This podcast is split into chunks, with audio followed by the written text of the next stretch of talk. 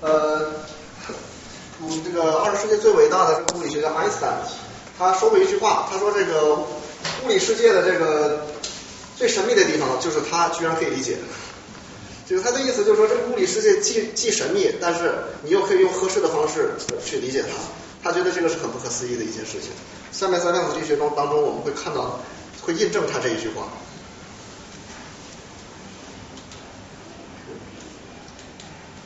呃，这位这个 Niels Bohr，他是这个量子力学的一个算是一个 leader，他是整个哥本哈根后面提到会提到的哥本哈根学派的呃这个领军人物。他曾经讲过一句话，刚刚赵志晨呃已经讲过了，说这个量子力学这个整本身是一个非常反常规、反常，就是它非常不不符合我们日常生活中中的这个直觉的一门学科。所以说大家会可能会觉得量子力学让大家非常的迷惑不解。然后，但是尼尔斯波尔曾经讲过，说如果你接触到量子力学的时候，如果你不感觉到它为它，如果你不觉得它很让你迷惑的话，就说明你没有懂它。所以说他的意思，换一句话说就是说，你如果第一头一次接触量子力学，你会感觉到它的非常的费解或者迷惑，这是非常正常的。因为我可以就是在这里，我可以告诉大家，我在本科我大二的时候第一遍学量子力学的时候，我几乎不知道他在干什么。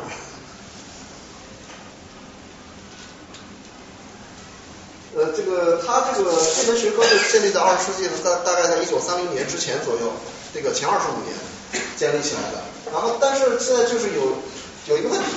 就是他这个这本理论这么抽象，这么跟这个现实生活我们的直觉不符。那么，OK，那它是只是一个像象牙塔中的理论吗？这其实答案是否定的。它其实这门学科虽然很抽象，但是它仍然就是非常非常的这个极大的推动了今天。我们今天所用到的高新技术的发展，比如说核能的应用，因为原子核物理实际上是基于原子核物理的真正发展是在这个量子力学建立以后才发展起来的。然后还有包括我们今天后面会讲到这个半导体芯片，随着这个大规模的这个集成电路，那个它上面那个元件那个尺度越来越小。这样的话，这个量子力学是非常重要的，因为它所遵循的，它当这个尺度小到一定程度以后，到纳米以下的时候，它遵循的这个规律不再是经典物理，它是量子力学规律决定它的这个行为的。所以说，这个可以这么说，说的夸张一点，就是说没有量子力学的发展，就没有我们今天的你们用的所有的这个高新技术，包括刚刚说的半导体芯片，这个你们天天用的这个 iPhone 手机或者智能手机里边的集成电路板，其实它里面的这很多规律是由量子力学决定的。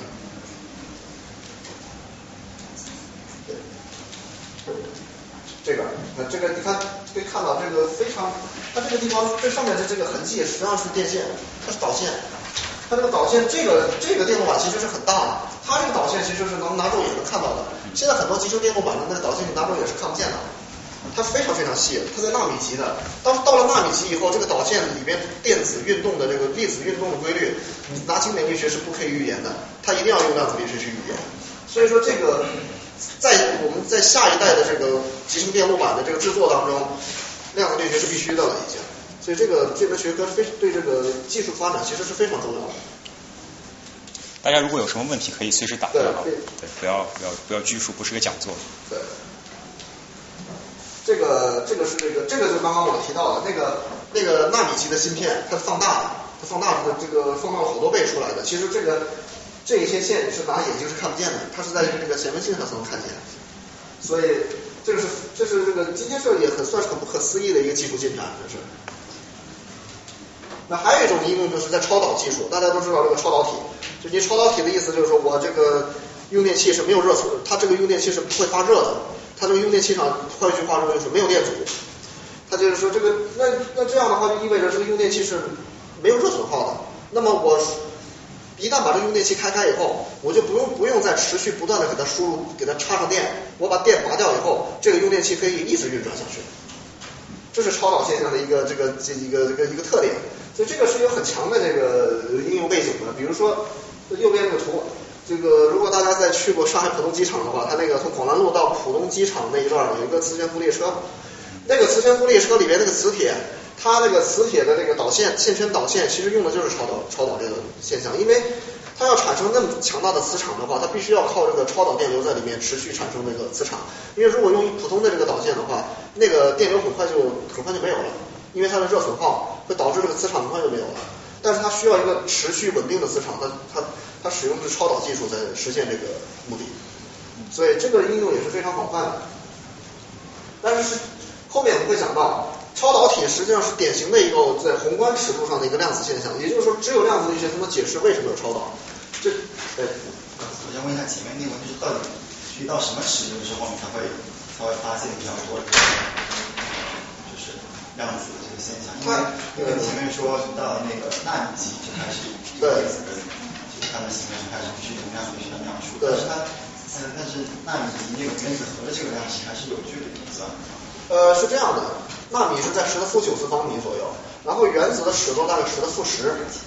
然后其实到了原子的尺度的时候，都已经要用量子力学了。它这个原子核是更小的尺度，原子核在十的负十五次方米左右。这原子核内部呢更那更不用说，肯定是量子力学规律。但是其实到原子尺度的时候，已经开始用量子力学了。其实后面我讲到这个量子力学历史，大家会看到。量子力学出现的原因，其实就是因为当二十世纪初年、十九世纪末、二十世纪初的时候，物理学家把这个研究推进到这个原子尺度上的时候，发现我们以前用的非常好的这个经典物理规律不再适用，就它产生了很很多就是非常让人费解的实验现象，拿经典物理是没法解释的。所以就是从原子尺度上开始就已经出现这些问题了。所以它最后这个量，其实从历史的角度看，量子力学的发展是是从原子尺度开始的。到到了这个一九大概在三零年、三二、三三年以后，才它才慢慢开始到原子核这个尺度，再往再往里，然后再往就是在原子核里面再开始他们做事情，是在了二战以后，因为中间开始打仗就停了一段时间，到了二战以后，这个战争结束以后，在美国这个就是当时就是这个物五十二上个世纪五十年代，物理学这个最热的这个方向就是叫做粒子物理学。这个粒子物理其实，在十的负十五次方以下的这个这个尺度，那就是它肯定，它当时用的还不止量子力学，叫量子场论那一套东西。所以它，但是这个是基于量子理论、量子力学理论提出来的。所以就是说，实际上这个量子力学是从原子尺度就开始了，只不过后来越来越深化，这是其中它的一个方向。当然，我今天讲的这个话题，它是它是指的另外一个方向。这个高能物理，我粒子物理，我今天不会不不准备就是过多的提及这一块。而且那时候还没有，人们还不知道原子结构，对吧？对，因为在那个三十年代的时候，大家这个基本粒子的概念，它其实大家那时候只知道这个电子、质子、中子。他当时认为质子和中子是基本粒子，可是大家知道后来的时候，有了夸克以后，这个质子和中子其实不是基本粒子。那么像那个电子用在这个化学解释，像那个化学键电子云结构是什么时候？这个大概对，那个第一次是在那个一九二七年。海特勒海特勒伦敦那个方法，他解释这个共价键的这个过程，对，他是用的，因为他当时是为了解释氢分子的这个，他要解释氢分子的一些现象。那大家知道那个氢气，氢气 H 二，H 二它实际上是两个氢原子，两个氢原子绑在一起的，中间如果大家学过化学的话，中间这一块的化学键它是棒着在一起的。但是这个在量子力学出现之前的时候，大家一直不知道这个棒子是怎么回事，什么是这个棒子到底是什么？化学家在这个二十世纪以前的时候，他只是是唯向的引入了一个概念，这这中间有假设有个棒子，但是没人知道这个棒子究竟是什么。直到到量子力学出现以后，大家定量的给出，告诉大家这个棒子是个什么东西，就以而且告诉大家这个结合在一起需要多大能量。这第一次是这个海特勒伦敦伦敦做出来的，一九大概是一九二七年吧，这个也是可以算是现代量子化学的一个开端。嗯，对。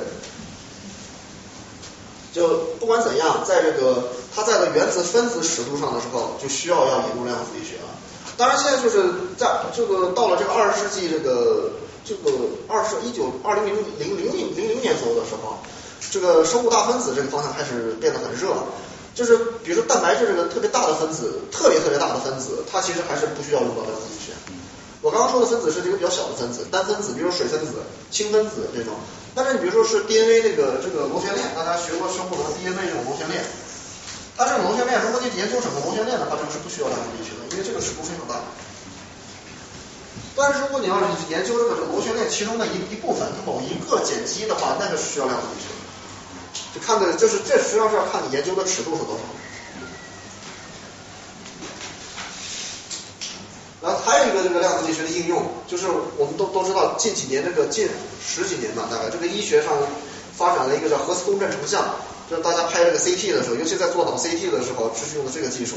它这个技术实际上是用的量子力学里面有一个就是核磁共振的现象。这个核磁共振，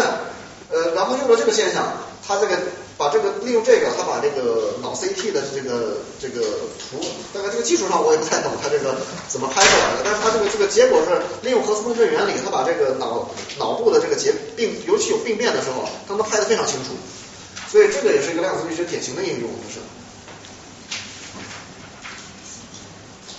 然后大家就是这个前面讲的那个集成电路芯片。那个它其中里面有个最关键的一个一个元件，它叫半导体。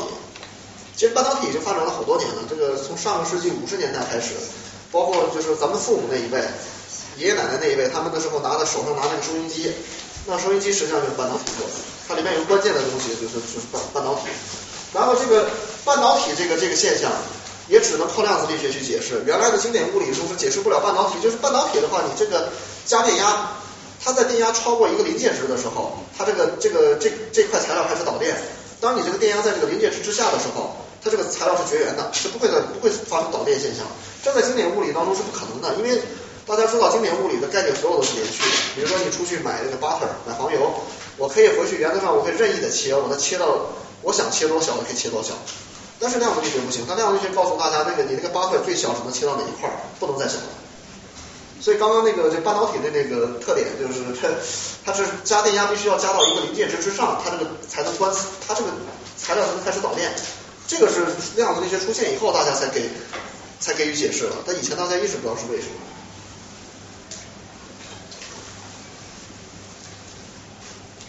这个也就是引发了这个二十世纪后半叶的最重要的一个物理学分支叫凝聚态物理学。还有就还有一个就是近几年非常令人这个吃惊和诧异的是，在这个生命的系统、生物过程里面，竟然也发现了量子力学的个踪影。这个因传统的传统的观点认为，这个生物系统因为一般存在于一般很复杂、很有噪音很强的一个环境里面，一般大家认为在这种环境里面，这个量子效应不会很明显。因为这个大家量子效应什么意思？就是好比两个人。你两个人手拉手在一起做这个一起跳舞，这样的话，它是一个非常步调非常一致的运动。如果你在周围噪音很强的话，那两个人的步调慢慢的、慢慢的它就乱了。乱了以后，这个量子力学就导致了这个这个它之间的这个步调步调协调性就就消失了。这所以生物系统一般都是这种特点。但是这个近几年的这个实验发现，这个在这个液液滤体里面，它这个分子在补光过程，它把能量从这个补光了以后，把它传到这个反应中心的这个。这个能量传输过程，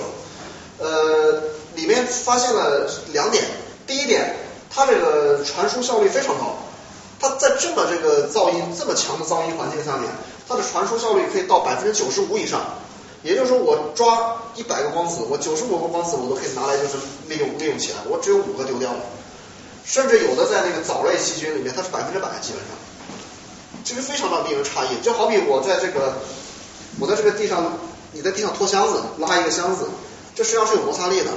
实际上，这个这个有相当一部分能量是被这个摩擦力给消耗掉了。因为你你都有这个一个经验，如果你这个地上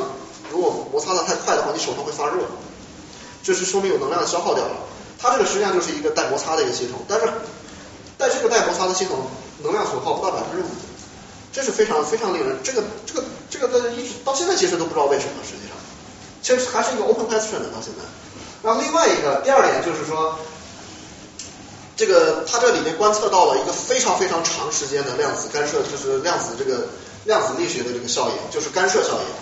呃，但这但这是物理学家甚至生物和化学家以前从来没有意意意料到的一个现象。这个非常非常长的时间，就是在在这个微观尺度下面，这时间是非常非常的长，从来没有预料过。大家就要提问这是为什么？就是很多开始很多生物学家就觉得奇怪，他说量子力学难道是逆袭了吗？怎么跑也跑到这个生物系统当当中开始就是发挥他自己的魔法？那后面我会详细讲这个到底是怎么回事儿。因为这个其实这个它这个领域是这几年就是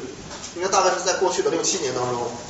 开始热起来的，那时候还是很新的，就是这里面还有很多很多的问题其实是没有解决的。就是一会儿我讲这个的时候，有些结论我也只是就只能告诉大家，目前我们是觉得是这样的，只是就是说到底它是不是这样的，其实我也不敢不不能在这讲一个确定的话。就比如说你看这个这个，它这个左边这个图就是叶绿体，这叶绿体这是这是放大的，它在里面装，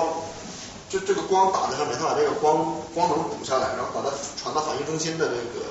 做一个能量传输。右边这个图是个示意图，那比如说你看这个 photon 是光子，那光打到这个叶绿体上面，它把它把这个光吸吸收以后，把能量传到下一个这个绿色的绿色的这个圆圆圆形的这个物体里面，它再传再传再传，一直到中间这个蓝色的叫反应中心，然后它把能量给到反应中心以后，这个能量去激发这个化学反应。如果大家学过高中生物的话，它就是第一个过程叫做光反应过程嘛，第二个叫做暗反应过程。所以这个就是它这个能量高效率的意意味着我捕捕获这个光子，我基本上全部能利用去激发这个里面那个暗反应过程，这个是非常令人不可思议的，而且也是呃非常有应用前景的。如就是如果科学家把这个过程搞清楚的话，那么我们这个离下一代这个新能源的这个这个有效就是有效利用新能源或者研究这个高效的这个呃这个器件的这个梦想就已经不远了。因为这个如果能把这个搞清楚的话，就也就就意味着这个科学家科学家能够在实验室里面或者在甚至在工厂里面，我能造出跟这个同样具有高传递高高转换效率的这个器件，这个在应用前景是非常非常远大的。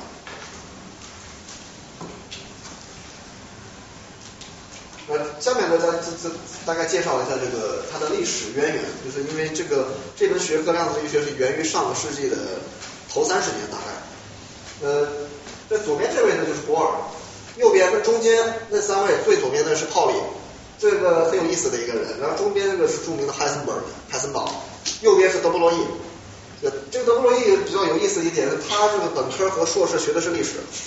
他不是学物理的。他到博士的，他是贵族，他是法国的贵族，是亲王。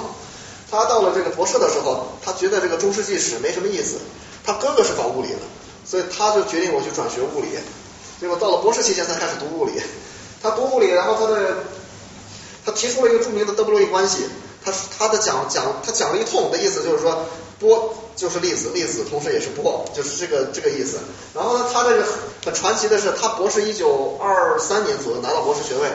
他一九二九年就获得诺贝尔奖，非常传奇的。这个最右边这位是薛定谔，著大名鼎鼎的薛定谔的猫奴。对，就是以后后面讲的薛定谔的猫就是他提出来的。啊，这位是狄拉克，以后后面也会讲到这个人，这也是非常奇怪的一个，非常非常就这个有很多故事这个人身上。这是 Plank，，这位大家都知道，张因斯坦。右边。啊，最右边的是 Max Born，啊波恩。就是他告诉大家，这个量子力学是个不确定的东西，它是它整个理论给出的是一个不确定的结果，概率的解释，这这他给出来的。怎么有费曼呢？呃，费曼对，因为这个是这个是量子力学最最 pioneer 的几个人，费曼是给出了独立于这几个人另外量子力学的表述，叫路径积分嘛，这后面会提到这个那位物理学家。但是因为这个是二十，因为费曼的那个理论是在大概应该是在三十年代末，大概一九四零年左右了。这个讲的就是最开始一九二五年二到二七年的时候的一些那那那那那批物理学家，而且这都是欧洲人，当时的物理学中心在欧洲，不在美国。所以一九零零年的时候，大家都知道，上次应该 赵日成在这个这个这个相对论的这个那一期里面，应该也这句话应该也提到了。提到提到。对，开尔文勋爵很乐观的向世人宣布，啊，我们的经典物理学大厦已经完全都建成了。唯独天空呢还飘着两朵好看的乌云，呃，他当时的意思说这两朵乌云很快就被后面扫掉了，呃，剩下的物理学家接下来该干的事情就是要把这些我们原来知道的这些物理参数测得越来越精确，而把然后就是把它应用到一系列工程技术问题上解决实际问题，这是他当当时不光他，还有大部分物理学家都持一个非常乐观的态度，觉得我们已经大功告成了。但是没有想到的是，这两朵乌云分别引发了二十世纪物理学里面最疾风骤雨般的变革。一个就是相对论，上次赵志成在这个上第第多少期？是九十七吧？就是说九十七期那个沙龙上面讲到的这个前面这一个。第二个就是我今天要讲的这个量子力学。这两个，这没想到这两朵乌云几乎几乎是把原来那个物理学给翻了个个儿，基本上。所以这是凯尔文勋爵，他非常乐观的宣布，咱可以看到他态度非常的安详，对吧？但是他说这话说完没几个月，就就跪掉了，基本上。因为这个后面后面有一位物理学家叫德国物理学学家叫普朗克，马克思普朗克发现，就这个黑体辐射里面观测到这个定律，那个不能拿量子力学来解释，那个引他要引入一个很奇，他普朗克当时自己说需要引入一个很奇怪的东西，假设是能量是量子化的，能量不再是连续的了，这非常奇怪，这是经典物理中从来没有的概念。所以说，甚至是在开尔文勋爵刚说完这个话没几个月就出了这个问题。这但是当然就是，的确，经典物理在这个这两种物源之前已经给了我们就是确实非常优美和完善的描述了。比如说大家知道这个高中物理就学过一个牛顿力学，这牛顿力学最简单的 F 等于 ma 这个公式，这个 F 等于 ma 公式可以说是把一切机械运动都给包含在里面了。就我们今天所讲这个，比如说外面走的汽车，天上飞的飞机，以以及你这个道路桥这个河上架的桥，高速公路上这个架的桥，都符合牛顿这个牛顿力学。然后呢，另外一个就是十十九世纪中叶建立的，就是电磁理论，就是就是大家所熟知的叫电学、电磁学，它这个是麦克斯韦尔建立的。这个理论把基本上今天所我们所有知道的电磁、电与磁的现象，全部纳含在它这个四个方程里面。包括你看今天你们这个用的这个 iPhone 手机，你打电话的时候，这些就是信息的传递，包括你这个摄像机拍摄的时候，包括电脑，它都是服从那个麦克斯韦的这这套理论的。然后还有一个是热力学，就是热力学研究的是，比如说我烧开水的时候，那个能量怎么转化？比如说我把我把一，比如说烧开水，天非常冷，那壶从外面拿过来是冰里面，我把它烧在放在火上以后，它过一会儿它冰化掉了，变成水了，然后再过一会儿那水变成水蒸气是出去了，那么这个过程这个热量转换是怎么回事？是热力学研究的，这是二十世，这是十九世纪的三大物理学支柱，那这已经这当然是非常，就可以说是这样，就是他把所有的这个物理学里边的这个宏观物理学的现象都囊括在内了。所以这是也是为什么当时的物理学家滋生了这个大功告成的心态，因为他觉得我们没有什么不懂的。但是这个坏的坏在这个这个出了一个这个事情，就是黑体辐射。就在是在十九世纪末，大家就开始研究。然后什么叫黑体呢？黑体就是左边它它是黑箱子，比如说黑箱子上面开一个很小的洞，它把那个你你打一束光进去，但是因为这个箱子是黑色的，因为大家知道这黑色是会吸热的。它会吸收这个辐射，所以说这个光进去以后就出不来了，所以它就在里面自我自我在里面就是产生一个稳定的状态，就这这是右边这个图，一个剖面，它那个里面那个波浪线的意思就是黑黑那个它那个那些光光在里面来回震荡的那个图像，它只是一个示意图而已。那这个当时大家研究这个黑体辐射，要研究它就是那黑体那 OK，那光打进去的时候，那里面肯定会有能量的一个能量的一个分布。这个主要是这个当时研究的时候发现，这个能量实验上测出来，那能量分布曲线，那个曲线不能拿经典理论来描述。那经典理论要么是在这个长波段符合，它要么就在短波段符合，它没有一个在整个波段都符合的，整个频率段都符合的一个公式没有，所有经典理论都推不出来。然后普朗克在一九零零年的时候，就找到一个公式，可以以可以。可以精确、非常以精确的刻画所有整个波段的这个公式，叫后来史称历史，后来大家称为普朗克公式。但是普朗克后后来发现，这个你要想得到这个公式，就像我我刚刚提到的，你要这个做一个很奇怪的假定，呃，就是就说这个能量啊，它是量子化的。就比如说我们这个能量，我这个东西加速，我不能任意的这样任意的从零把它加到一个能量状态。它从零加到某一个能量状态的时候，比如说中间只能一二三四五的去，中间没有一点一、一点二、一点三，它没有这个状态。但是这个，所以这个在经典物理中大家是不可以接受的，这怎么可能呢？比如说，就是买黄油，我黄油，比如说我上面可以切九块，我可以切十八块，我可以切成三十六块，都是可以的。但量子力学告诉我们，你可能就只能切到十八，再往下是不能不允许的，没有下面没有那个状态。但这个当时是大家觉得很奇怪的事情，这个。当然，这个普朗克给出的这个假设以后，很多物理学家都是反对的，就说你你看到了吗？这个现象，就是是明显是不对的。所以大家觉得他当时那个公式只是就是说做了一个就是数学上的一个假设而已，就是实际上大家很多物理学家当时觉得他那个是可能是不对的。但是然而在在历史后来的发展当中，历史证明普朗克那个观念是非常重要的。因为物理学家做了很之后又做了非常非常非常非常多的尝试，始终它那个黑体辐射必须得引入那个观念，没有那个观念就根本做不出来，那个那个曲线你根本找不到。还有一个实验证据就是原子分裂的光谱线，就是大家就可以只看那个最上面那条黑色的，最上面那条光谱。那光谱什么意思？那红色就是谱线的，也就是光谱是红光，它发射的红光；蓝的是发射蓝光，紫是紫光。你看大家发现，这个光横轴是频率，你看到了只有在某一些分立的这个频率上面，它才出现辐射辐射光。它，你比如说这个红线和蓝线中间是没有的。这物理学家当时，这经典物理告诉我们，那你这个如果是连续的话，那你应该按，那你这个谱应该是连续的，你从红光到蓝光应该有个连续变化。就是大家可能记得，就是如果你们这个小时候玩这个三棱镜，你这个分这个太阳光，你会发现这个分太阳光以后，那个把这个太阳光不是分出了一个七彩的颜色吗？但是你仔仔细注意一下，那个七彩的颜色中间的变化是连续的，它不是就是说我这上面这一层是绝对的红色，马上有一个分水岭一个界限，它变成了蓝色、绿色、紫色，不是这样的，它是那个红色慢慢慢慢慢慢变过去的，所以它是连续的。但是这个不是，你看这个明显呢，它这个红光下面这个蓝色中间是没有的。所以这个当时观测到这一点后，大家觉得，这物理学家也觉得非常的不可思议，怎么会是这样的呢？所以这样导致一个观念出来，就是能量，原子内部的能量也是量子化的。它就量子化的意思就是，就是能量分立，它是它是比如说零一二三四五这样，它没有一点五、一二点五、二点三的状态。呃，这个可以这么说，这个量子化是二十世纪物理学的一个重重要的一个一个基石之一，也是主旋律之一。呃，右边这个图是一个氢原子的示意图，我们到学过化学都知道，这个氢原子最简单的原子，它是它有一个质子在中间，然后外面一个电子，就就这么简单。但是这个如果你看氢原子，大家知道这个电子是绕着原子核不断的在回旋旋转。如果用经典物理解释的话，这个就出问题了，因为这个电子是带电的。它在这个圆周轨道上运动的时候，它相当于是有一个加速度的，因为它有个向心力在里面。这样一个加速度，那从单次经典电磁理论我们知道，这个这个一定会辐射电磁波，它一定会有辐射。那如果有辐射的话，它原子最终它会掉到那个 proton 这个质子里面去，那这整个原子就塌掉了。但然而这个现实当中，我们知道这个原子是非常稳定的，它不会塌到里面去。所以这个是怎么回事？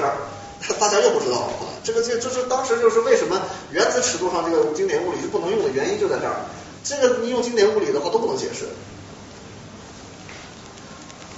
所以这个量子力学的概念是有，就是大家后来逐渐到一九大概到一九二零年左右的时候，这个物理学家就逐渐意，大大部分物理学家都意识到了，这个呃能量这个不光能量，包括很多量都是要量子化的，就量子这个观念在这个微观世界原子分子尺度上面是非常必要的。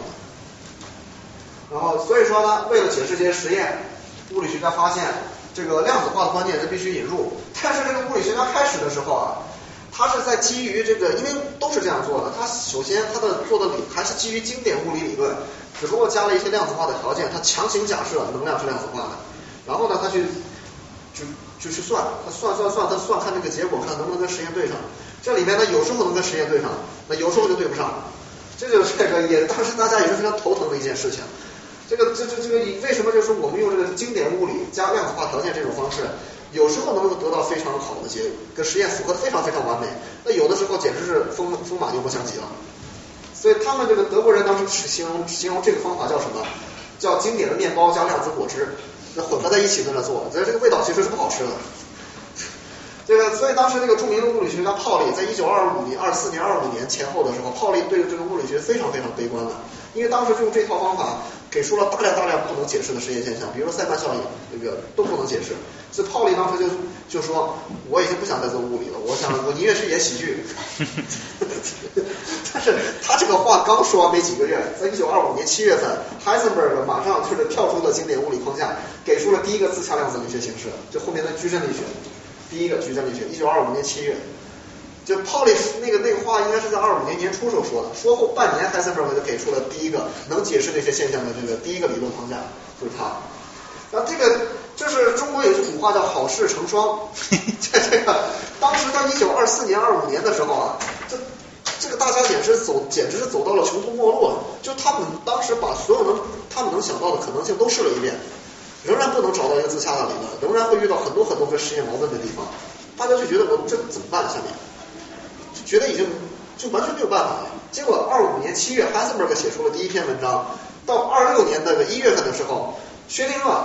马上发表了六篇文章，奠定波动力学基础，就量子力学是另外一种形式，是波动力学，也是把这个当时所有几乎所有的实验现象都完美的给解释了。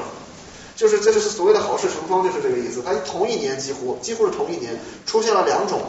这个非常有效的理论。哎，大家问物理学家就要问了，那这为什么这两这两种理论看着这么不一样？为什么给出的结果是一样的？它它两个理论给出的结果是完全一样的。后来呢，这个薛定谔是最先给出一个证明，他说证明这个矩阵力学和波动力学实际上呢，至少在数学上是等价的。啊，狄拉克后来也做做了一个证明。当然，这个这里为什么我把狄拉克放进来的原因，是因为在一九二八年的时候，这狄拉克写出了另外一个方程，叫狄拉克方程，他是把量子力学和相对论结合在一起了。因为薛定谔方程那个那那那个方程是不满足相，它是不符合相对论的要求的。他狄拉克写了一个方程，满足相对论的要求。这这杨振宁先生称狄拉克方程叫神来之笔，因为他 他这个方程很。直接就是给给告诉大家，电子必须有自旋。这个自旋就是指的电子会自己本身像陀螺一样在那转。这个自旋这个现象不是狄拉克发现的，是这个乌伦沃伦贝克发现，一九二五年沃伦贝克发现。但他觉得很奇怪，这不可以解释。这什么？就是所有的理论都不能解释电子为什么会有这个这会有这个这样一个运动。狄拉克的话告诉，狄拉克一九二八年写下了方程。OK，现在我写他写下方程告诉大家，你这个电子必须得有自旋，否则你这个理论是不自洽的。就相对论要求电子必须有自旋，所以这个大概是石破天惊的一个工作。但是狄拉克这个人吧，就这个这狄拉克是一个很怪的人，呃，他是他是英国人，法国裔英国人，但他父亲是法国，他们他们家那边是法国移民过去的。他因为可能他父亲的原因，他从小自就是他从小到大是比较沉默寡言的一个人，他不爱说话。就是有一位物理学家给他定义了一个时间单位叫狄拉克单位。意思就是说，一个小时吐出一个英文单词，叫狄拉克单位。但是有点夸张了，狄拉克不会一小时只说一个单词。但是他讲话速度，你们在这个 YouTube 上可以看到，狄拉克一九八零年他晚年的时候接受了采访，他讲的英文的速度非常非常的慢，就这是他的特点，他不爱说话。这还有一个故事就是，狄拉迪拉克上个世纪四十年代在这个 Princeton 给报告，他给完报告以后，那个。哎，是在普林斯坦。这个他给完报告以后，呃，有一个学生站起来提问，说：“迪拉克教授，我刚不懂你讲的那个理论。”呃，狄拉克马上又把那个刚刚理论又重复了一遍。哎，这个学生就问：“狄拉克教授，你刚刚你现在讲的这个和你之前讲的那个每一个字都是一样的？”那狄拉克说：“没错，因为这个是最好的讲法。”还有呃对，还有他这个他这个身上有意思事儿很多，这个人，对他很多，但他这个因为狄拉克他爸爸从小要求他在家是讲法语的，所以可能这个原因造成他这个他沉默寡言嘛。要他他那个小孩儿时候，他那个时候他因为他是英国长大嘛，他法语可能没有那么好，他小的时候，所以这他他遇到不会说，他如果表达不清楚的时候，他就选择不说话。所以到后来的时候，那个法国有一个物理学家，就是狄拉克成名以后，来到英国剑桥，专门去慕名拜访他。因为那个法国物理学家不知道他的背景，他因为他是就是地道的英国人，所以就是操着一口非常蹩脚的这个英语跟狄拉克进行交流。那狄拉克也是以非常流利的英语回答他。然后过了一会儿，这个狄拉克的妹妹进来了，妹妹进来了以后跟他讲的是法语。狄拉克以非常流利的法语跟他妹妹在那对话，这个物理学家就非常生气，说你为什么不告诉我你会讲法语？那狄拉克就说因为你从来没告诉我你要跟我讲法语。原来海森堡跳舞那段。啊，对，海这个让他讲吗？讲讲讲。那那 那个老赵刚刚说的是发生在海森堡和狄拉克中间的这两个人之间的一件事，大概一九二九年左右，他们俩共同访问美国，因为那会儿美国还不是物理学中心，量子力学是在欧洲产生的。然后这两位被美国这个各个大学，哈佛大学、麻省理工学院这边邀请过来讲他们的最新的理论，这两个过来讲完了以后。坐轮船横渡太平洋去日本讲学，在这个横渡太平洋过程中，海森堡是一个非常 social 的人，他这个人非常有才华，他钢琴弹的也非常好，也非常 social。然后呢，他在这个船上的舞会中，不同的坏女孩子跟不同的女孩子在那跳舞。狄拉赫这个人，他他只能坐在旁边喝啤酒，旁边看着。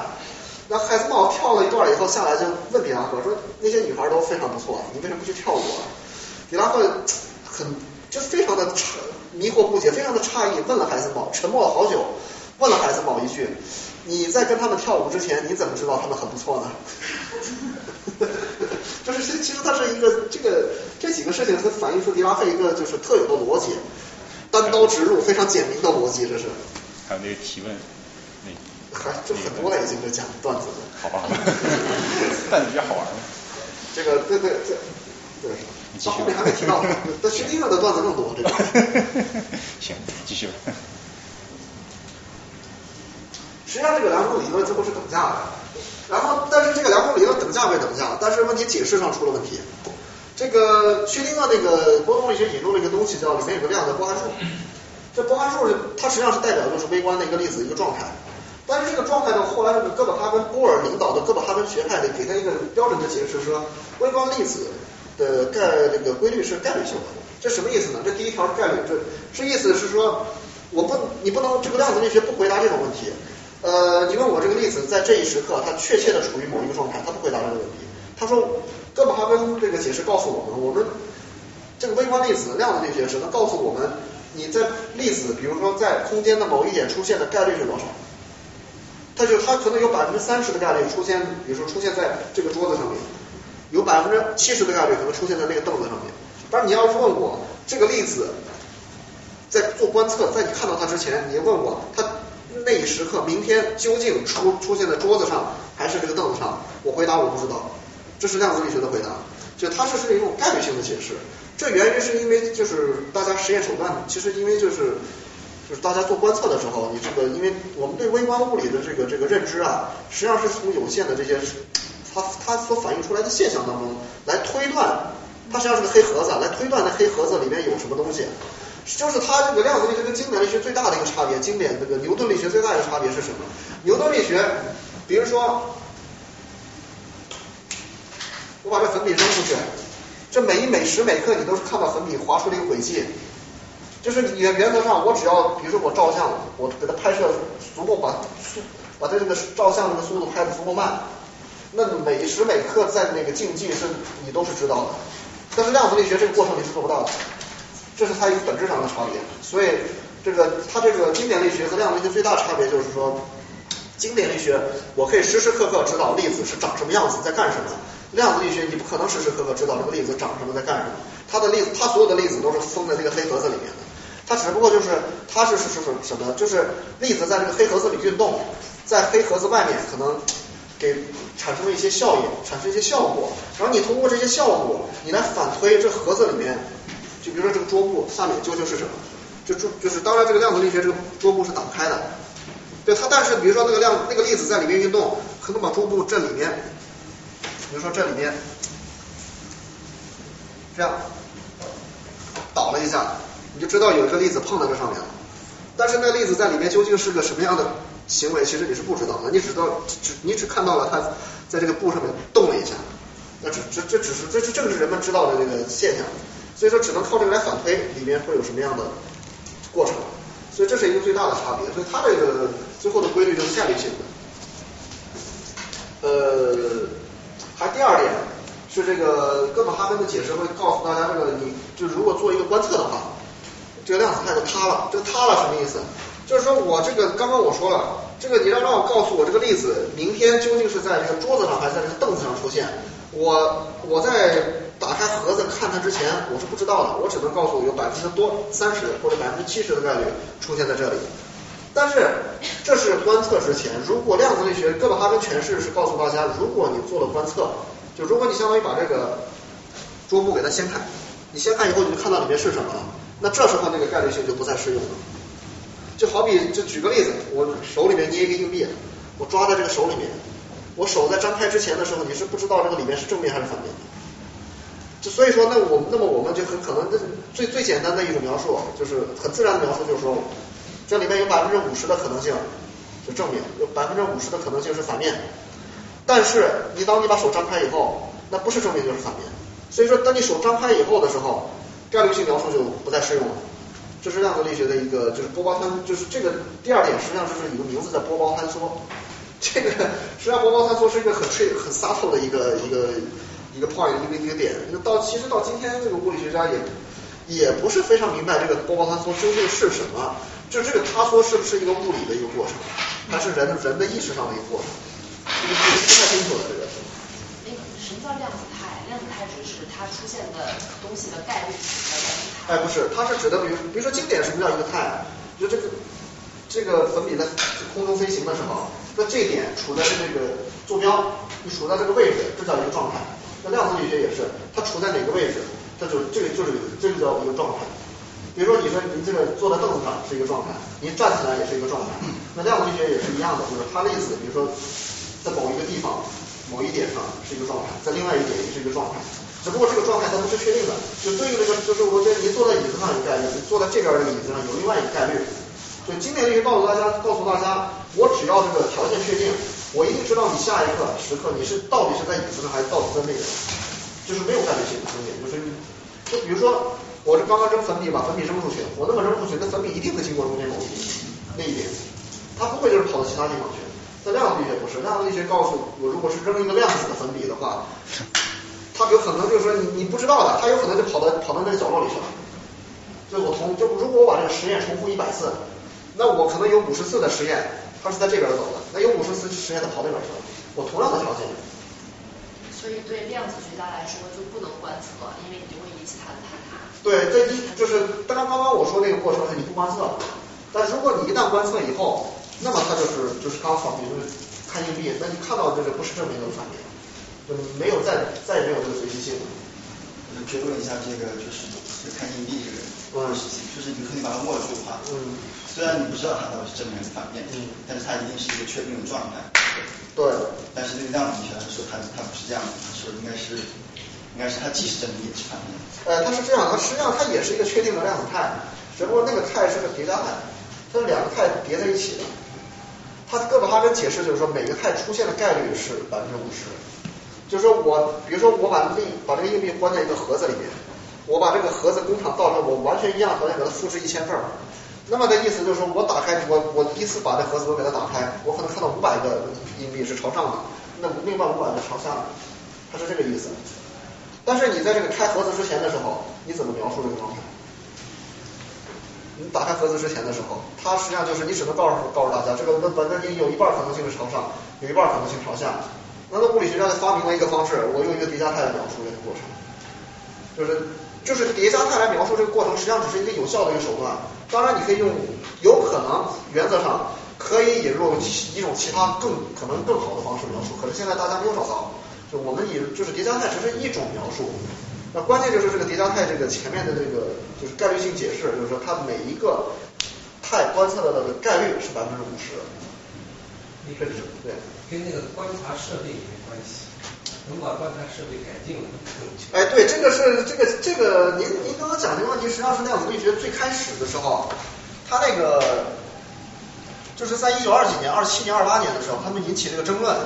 就是那个时候，因为物理学家对这个理论理解的还不是那么的深入，所以他一直认为可能是仪器观测的这个是仪器的原因，是因为仪器不够精确而导致你观测不确定性。那可是后来大家逐渐的物理学家意识到不是这个原因，仪器哪怕再精确，它还是不定的。就是因为在一九二七年的时候，Heisenberg 提出了一个叫，这其实严格的中文翻译，装中文翻译应该叫不确定原理。当然你们就是查很多文献，很多书上他们叫测不准原理。就是因为他们理解的问题，那实际上要不确定原理，那什么意思？他就是意思告诉我们，就是这个经典力学告诉我们，这个粒子在未来某一时刻的坐标，它的位置和这个速度都能够确定。量子力学告诉我们，你要么确定坐标，要么确定速度，两个不可能同时确定。你如果把坐标确定的话，那它们这个速度就是随机的，它朝哪个方向跑都有可能。如果你把它速度确定的话，那么它那么它在整个空间的这个分布就是随机的，那它在空间哪个点都有可能出现，这是量子力学给的回答，这是它这是它这是它非常基本的一个叫不确定原理，因为有了这不确定原理以后，这个物理学家逐渐意识到那个不确定性呃不是实验仪器造成的，是它本质，它本质上就是个不确定的过程。呃，所以这这个是这个这是这个哥本哈根诠释的一个就是。根基算是这个，但是这个根基确实就是我个人觉得吧，就是说，尤其第二点，这是很丑陋的一点，说实话，非常不好看的一点，这是没探讨的是也是你没办法，只能用这一点去就是让这个理论变成自洽的理论。然后还有第一点，我个人也不太满意，就是这个这个量子力学本身其实是一个非常粗糙的理论，就它它不能告诉你我就是比如说我约，比如说你这个约一个女孩子出去吃饭，这女孩可能一直告诉你我呃可能去，可能不去，他整天给这种回答，就会非常烦的这种回答。这个这个这个量子力学就是做的就是这个事情，它不会告诉你一个确定结论。所以，但是经典力学不是的，经典所有的经典物理告诉我们就是 yes or no，就是要么是，它要么就不是，这不可能在中间这个出现中间的状态。所以这个爱因斯坦的话，在他的后半生，这有这两点，爱因斯坦是到死都不接受的。他跟波尔这个尼尔斯波尔论战了将近三十年，一直到一九五五年爱因斯坦去世，这个都没有结束。就爱就爱因斯坦就是爱因斯坦在这个量子力学发展史上做了非常非常重要的贡献，光电效应就是他解释的。但是呢，光量子概念是他引入的。但是呢，爱因斯坦对这个哥本哈根的诠释是是非常的反感的。爱因斯坦可能大家都听说过一句名言，爱因斯坦说了一句话，说上帝他绝对不会相信上帝就是通过扔骰子来决定来做决定，因为这个概率性解释就是好比你在那扔骰子。他说上帝不可能这么做，所以。这个是量子力学的一个，我觉得是不是一个很完美的地方？但是也没有办法，就是现在也没有一个更好的一个方式来这个能够描述这个微观世界。那我们能做的也就只能先接受这个理论。一个问题就是概率性，就概率本身是确定的吗？呃，您这个呃概率本身数学上是确定的，但是物理上就是概率什么意思？就是我，就是比如说你这个买彩票。你买彩票，你从那个一万张彩票、十万张彩票里抽，比如十万张彩票里面，我只有两张是中奖的，那么，那你抽的话就是十万五万分之一的概率你能抽中奖，对不对？所以说你是概率是确定的，对，概率是确定。概率本身说每次抽的结果不一定，对，概率本身对概率概率本身这个值是确定的，但是在这个里面是确定的。呃，概率也是确定的，但是但是这个概率数值是确定的，但是它意味着这个粒子的运粒子本身不是确定，因为它有可能这个概率出现在这儿，那个概率它就跑那边去了。这这是这个问题，对？那下面就是一个，就是刚刚在由这个由这个那个哥本哈根那个，我们现在叫做叫做这个标准解释，上面就是给，所以它就是会有引出一个性一个微观粒子一个特定的一个一个一个性质，叫做波粒二象性。这波粒二象性的意思是这样。我们就是可能这个，如果大学学过，大家学过这个中学的物理的话，你把这个一束光打到这个两个缝里面，非常窄的缝里的话，你会看到后面那个板子上面会有这个明暗的这个交错的这个图像，就是这是典型的波动现象。因为你如果是两个粒子打进去的话，你比如说两个炮弹打进去的话，那是不可能出现板上不可能出现这种明暗交错的这种条纹的，这是典型的波动现象。这是证明光是这个波动性的。然后呢，刚刚我前面提到一位法国人，那位贵族德波罗意。他就是提出的波粒二象性。他说这个粒电子啊，他当时说的是电子，当时是所有粒子都是适用的。这粒子既是波，波也是粒子，这什么意思？就是说我把这个实验，这个这个是光源，如果我把这个源给它换成电子源，我现在做两种实，做两个实验，做下面两两类实验。第一类，我电子一个一个等，我把这个每我假设我这光源每次只发只发出了一个电子出来，那么。它打到那个屏上面，就是这个这个右边这个图最上面的那个图，你看吧就是为什么说这个电子具有粒子性呢？因为那个图上那个感光板上面有一个一个白点，说明有有东西打在上面，它才会感光。所以说说明电子应该是个粒子，因为否则的话它怎么会打出那种白点来呢？但是如果我把我是刚刚这个一个一个电子打这过程，我重复十万次，比如说我重复重复十万次，那么就是最下面这个图。那最下面这个图，大家可以看到，这个明暗明暗这种相间的条就出来了。所以这样的话，就大家就是这就从最下面这个图就知道，这电子同时也具有波动性。因为否则的话，如果它只具有粒子性的话，它它不可能出现这种明暗明明暗的条纹。如果比如说你打的是经典的粒子，你把球扔过去的话，你哪怕扔十万个球，它一它不可能出现最下面这个图，它最多出现是上面那个图。但这个同时在电子的话，这个上下这这两种图都出现了，这为什么？就是其实波粒二象性的这个理解应该是电子具有两个不同的侧面，就是你看你什么样的实验条件，你的这个单电子的这种，就如果你这个只是少量电子一个一个发射的话，你观测到的是粒子性；如果你是大量电子发射的话，那观测到的是波动性。是它是是这个实际上是个哲学哲学的一个层面上的问题，就是你看一个物体看一个事物，它是两面的，只不过在不同的条件下，它这个两面展现出来的这个展现给你的这一这一面不不一样。比如说那比如说那个这个呃，比如说这个就是两两个人，就是两人结婚以后，是在原以前嘛，在结婚之前的时候，这男的非常勤快，跑前跑后做饭洗衣服，但是这个结婚以后就就碗就不洗了。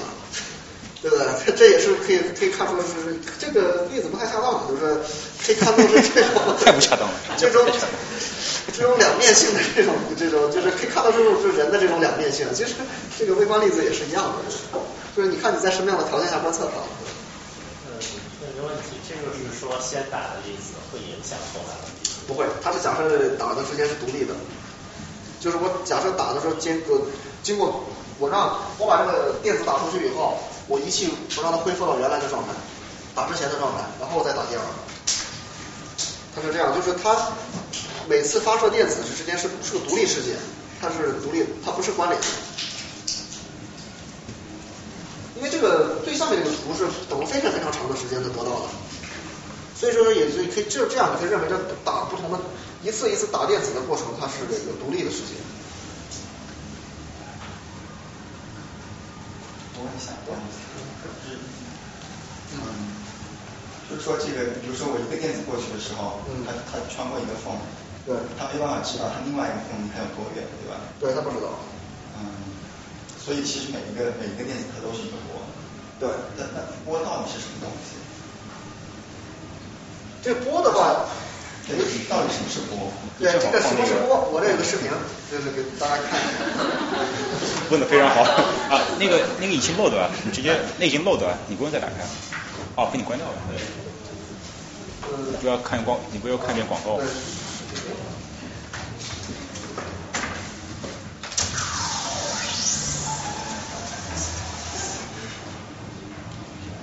I've got a demonstration here on a little pond. So we would see two bright spots on the bottom. So what causes that? Well, if light were behaving as particles, you would expect them to oh, go through each slit and just produce a bright spot underneath. So we would see two bright spots on the bottom of the box. But if light's behaving as waves, then the wave from one slit can interact with the waves from the other slit. I've got a demonstration here on a little pond where we can see this with water waves. I have two sources of ripples, which are basically like the two slits. When I create ripples with a single source, they travel out with circular wavefronts. Nothing particularly surprising. But if I add a second source of ripples, then we start getting an interesting pattern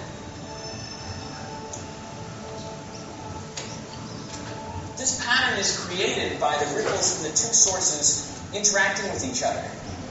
Where they meet up peaks with peaks and troughs with troughs. 这儿就暂暂暂停一下，暂停一下，对。看一下，看大家看到，你一一如果是一个球在这个在这个水里不断的产生水波的话，它那个它那水波是一圈一圈的这种这个纹路嘛。大家小你小时候往池塘里扔扔石子儿，就是这种这种情况。它那个波那个圆形的那个波纹就散发开来了。但是你看到现在，如果是两个球的话，它这个波中间是断的，这中间看到没？这波这个中间，比如说这块断掉了，啊这块又断掉了，啊这块又断掉了。这样断了，这中间以以前这里是一个，就是这个叫波峰嘛，是一个峰，但是这个峰在这个地方没了，那个峰它断了，就是这这这这种这种现象出现，这是为什么？这是因为那两个波在那叠加的时候，这个地方刚好是它一个是向上走的，一个是向下走的，那走的效果就给给 can cancel 了，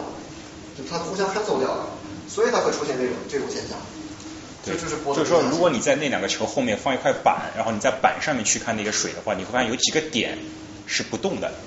然后当中的点是动的很剧烈的，所以你相当于你如果这是两个电子的话呢，相当于这个电子因为电子是波，所以你这个电子打到板上的话，那些对应暗的地方对应的点它是没有电子，你观测不到电子，因为它是波互相抵消的嘛。然后那当中那些点是特别亮，所以你会看到这样的条纹嘛。但是这个在经典，如果电子是粒子的话，你是看不到，因为电子是如果是粒子，它刚好经过两个 slit 的话，它你只能看到一个一个双峰的效果，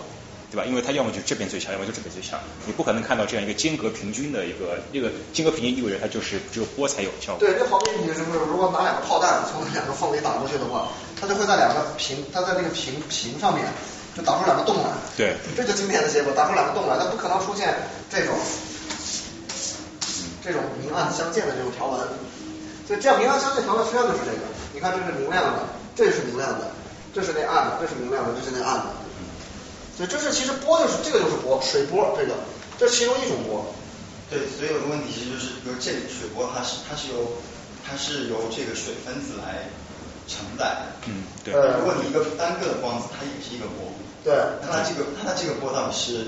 是由什么样的能量？它就是它有概率波嘛。呃，介质就是。我其实我个人认为那个这这个那个曾纪言的概率波是不对的，他说的，他那书上说的是有问题的。那个实际上这个我觉得就叫它就叫物质波。就是电子或者光子所携带的波。那它那它还是一个，就是那到它它完它到到头来是一个能量，还是就是一个数学形式？哎，不是，它是一个真实存在的东西。这个就是叫物质波，它就是一个真实存在的波动。因为在一九二七年的时候，那戴维逊格莫实验，他在那个电子晶格衍射的时候，他观测到这个波，就是这个已经证明这个波是实实在在存在的，不是那个概率的，不是那种就是。就是一种数学上的波，不是的。没问题，没问题。那这怎么说？就是光子它本身是本身是粒子，但是它的运动方式是波波动方式。呃呃，比较不是，不是。呃，不是，因为这个现在比较一个现在的观点就认为什么？光子包括电子是那个波场的那个激发状态。就是你把这个波电场，比比如说这个，它其实是整个就比如说电子在这个空间弥漫开，那个波在这个空间弥漫开来。那如果你要把这个波把它激发到一个更高的能量状态，那么激发出来的那个东西就是电子，它是以电粒子形式激发出来的。这是今天就是常论的观点，这量常论的观点。啊，不好意思啊，还有就是，比如说你波峰和波谷相交那个地方，对，那在那个点上的能量就没有。哎，对，但是问题是它在那那它在其他那它在其他地方能量还是真的是变得很大，所以它总共能量是不变的。对，但是它在那个点上，这个能量不就不就就瞬间消失或者转移到别的地方去了？对，但是你它这个看你要看那个整整个波，你不能看一个点，因为你学波动理论的时候，那个那个波动啊，你不能它它其实不是讲你那个只是能量密度的概念，但它整体守恒的是整个能量，就整个波能量是不变的，但是你不能说那个我在这点上没了，那能量就没有了，那不是的。但，因为它是在这点上没有了，它必定会在其他点上它加强了，总能量是不变的。所以相当于从你把能量从一个点转到另外一个。啊，对，它转。但这个这个转移它是它它是不会超过光速的。啊，这个不是，其实不是一个转移，它是它就是一个就是它就是一个就是那边一个极大的能量变得非常大，这边变变能量变得非常小，它又其实不是一个真真正的转移过程。就是说，你如果看这个水波，你把每一个水分子所有振动能量加起来，可能必然等于你人在里摇的这个力给输出的能量，肯定是守恒的。我不会多，也不会少。对，即便你这个平方是零，但是如果你把这都加在一起的话，它和那个你持续不断输入那个功率是一样的。就总的。所以以前说的那个光是沿直线传播的那个是经典物理？啊，对，是经典概念。量子力学它因为是随机的，是个概率问题。对。看如果我们刚才是双缝实验，如果只有一条缝的话，那后面那个挡板它出现的是不是还是中间很大一部分是集中在中间的一个亮的地方？因为可能有一个更高的概率它会集中的扩散到中间那一部分，但是它其实两边还是有一些电子会打上去。哎，这个问题是这个这个问题提的很好。刚刚那个是双缝干涉实验。您说的那个实验是什么？那个是叫单缝衍射，就是如果那个缝非常非常窄的话，那个就是窄的意思，就是它的那个缝的宽度和电子的那个大小尺度是差不多的时候，你们在这个后面那个板上一样会观测到这种明暗相间的条纹，一样会有。双缝，但是双缝干涉，双缝干涉和单缝也是不一样的，在哪？双缝干涉指的是它实际上是指的是，比如这两个缝，它是指的这个两个波从这儿出来以后的两个波，这是那个观测的屏。两个波在在这个地方进行叠加，因为你看这个这个长度是不一样的，所以说这个地方有可能是明或者有可能是暗，关键是看你这个长度差是多少。实际上，这个单缝衍射什么意思？单缝衍射是这个，它实际上是在这个波，因为这个缝是有宽度的，这个波在这个它这个在不同的点，比如这个点到这儿和这个点到这儿，它一样会有一个这个这个这这个叫光程差是不一样的，也会造成这个明暗的相间的条纹，只不过这两个条纹这个定量上面是定量分布上面是不一样，但是都是明暗相间的。就是这种情况，您说的是这种情况，这种情况一样会有这个明暗条条纹，只不过就是您说的没错，它在这个正对的这个缝的这个地方，这个是明是极大的，是这个非常亮的。它的两边的话，那个亮度稍微低一些，但这个不是，这个双缝干涉的话，它这个亮度在起码在双缝这个范围之内，这个亮度分分布几乎是这个均匀的，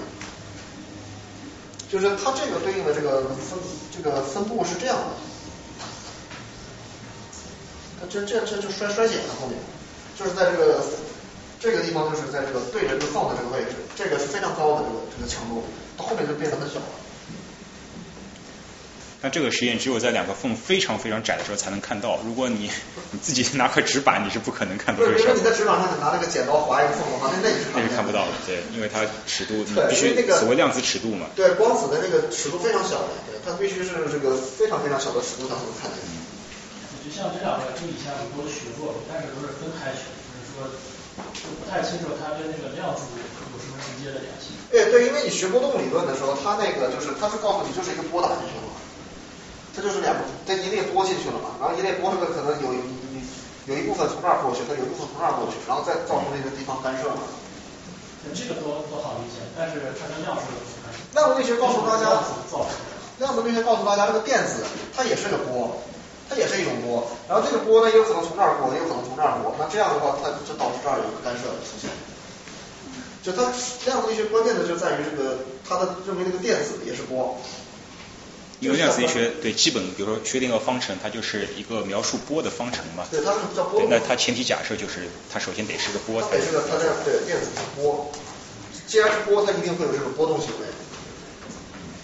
呃，可不可以理解说，这个发射电子的过程，并不是一个点，就是一些点在变化，而是说一片区域它整体发生了一个改变的过程。就是。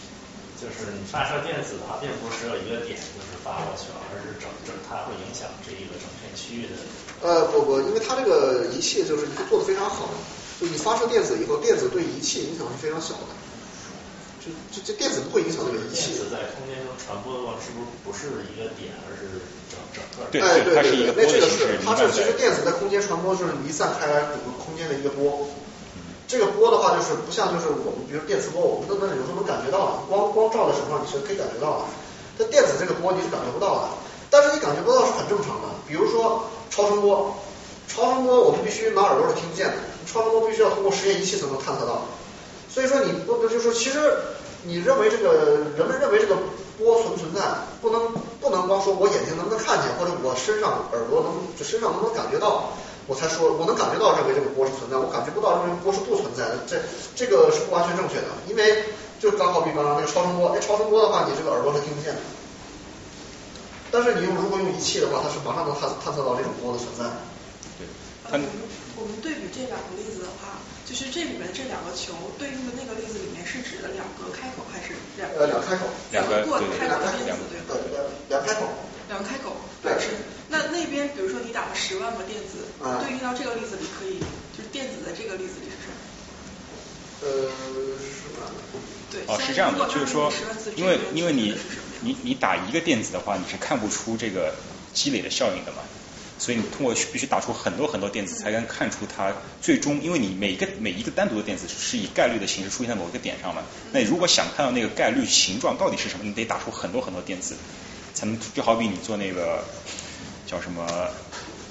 经典的那个那个实验，就是一个球往下掉之后，被分到分到挡板往往两边走，就是那个叫叫 bi 叫什么 binomial distribution。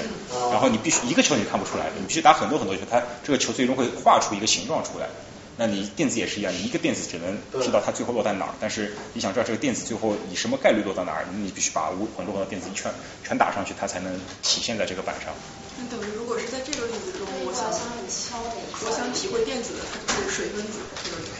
不是不是，电子其实它是个圆，它真的是在传播的，呃嗯，可以是电子，对对对，电子电子就是这两个东西，这两个球激发出来的波。那就是电波。这个这个这个例子只能帮助你理解什么叫波，因为在这个里边水分子只是在上下动，它没有往前走，你知道吗？但这里真的是电子电子的一个波它是在往前传播的，最后落到了这个屏上。对，这个整个就是确实像老赵说，这个只能帮助大家理解什么是波动什么叫什么叫相干，什么叫相消？那就是衍射干涉这个现象。那这个是它的，你是说它的运动轨迹是波对吧？哎，不是是这样的，您这个里面话里面有一有一点就是说，在波动理论里面，大家是不不能谈所谓的什么叫运动轨迹，波是没有轨迹的，因为你想想，比如说啊，这个在这个如果去过北京的话，那个回音壁，那回音壁的话，这个你站在那个墙后面，你哪怕说话声音非常非常小，它后面一样能听得很清楚。对，这个就是波动效应，因为它那个从这个墙壁外面绕过去了那个波。但是如果是经典，如果是粒子的话，那是不可能的，那就过不去的。所以这个波是没有一个轨迹的概念的。那你这个说它的波动性是想证明它是什么呢？这个波动性概念就是什么叫波动呢？就是有这种干涉衍射、这种明暗相间的这种这种 case 出现的时候，我们就认为这是波动了，这是波动的一个典型的一个 feature，它是。然后电子呢，因为我刚刚前面说了，那个电子衍射实验里面，那单把这个实验重复十万次，我就发现那个那个感光感光屏上面会出现明暗相间的那种条纹。哎，所以说那种大家就觉得那电子就是有具有波动行为。对，就比如说你去 举个例，你去体育馆看，还有这个人浪的行为，就是我这边举手举起来，然后你下面也会跟着举起来，然后大家如果同时做这个动作的话，这个你会看到从远处发现这个会有一个波沿着这个人走嘛，但是没有任何一个人从左往右走，每个人都在原地，但它形成的这个运动是一个波的形式在往前传播的。对这个波动，其实我我记得我之前好像做过类似的实验。哦，然后，对，其实我就是搞不懂，就是它有这种波动性，就是它在日常就生活或者运用或者生产什么方面有什么意义吗？就你知道了这个结论，就你怎么运用它？呃，用的话，你你比如说那个，哎，波动理论的。讲量子计算吧，一会儿可以 可以。对，这个这个一会儿这个在量子计算里面我现在还要讲原理。对对。还有多长时间这个？还有还有，再讲半小时，咱们得提问。哦，行。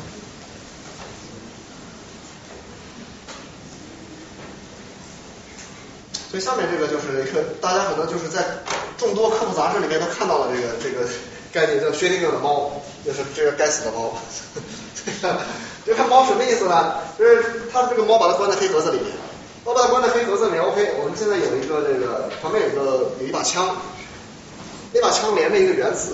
我原子里面有两个态 A 和 B，我假设原子处在 A 态的时候，这个枪枪就我这个它这个枪的这个扳机没有被扣动，如果原子跑到 B 态了以后，把枪的扳机扣动，把猫打死了，是这个意思。然后呢，这个他他这个薛定谔把这个理想思想实验提出来的原这个目的是为了反对哥本哈根解释，就是他说那个例子是不确定的嘛。刚刚我讲那个例子是在于叠加态上面，但是那是那他说 OK，那我设计这个实验，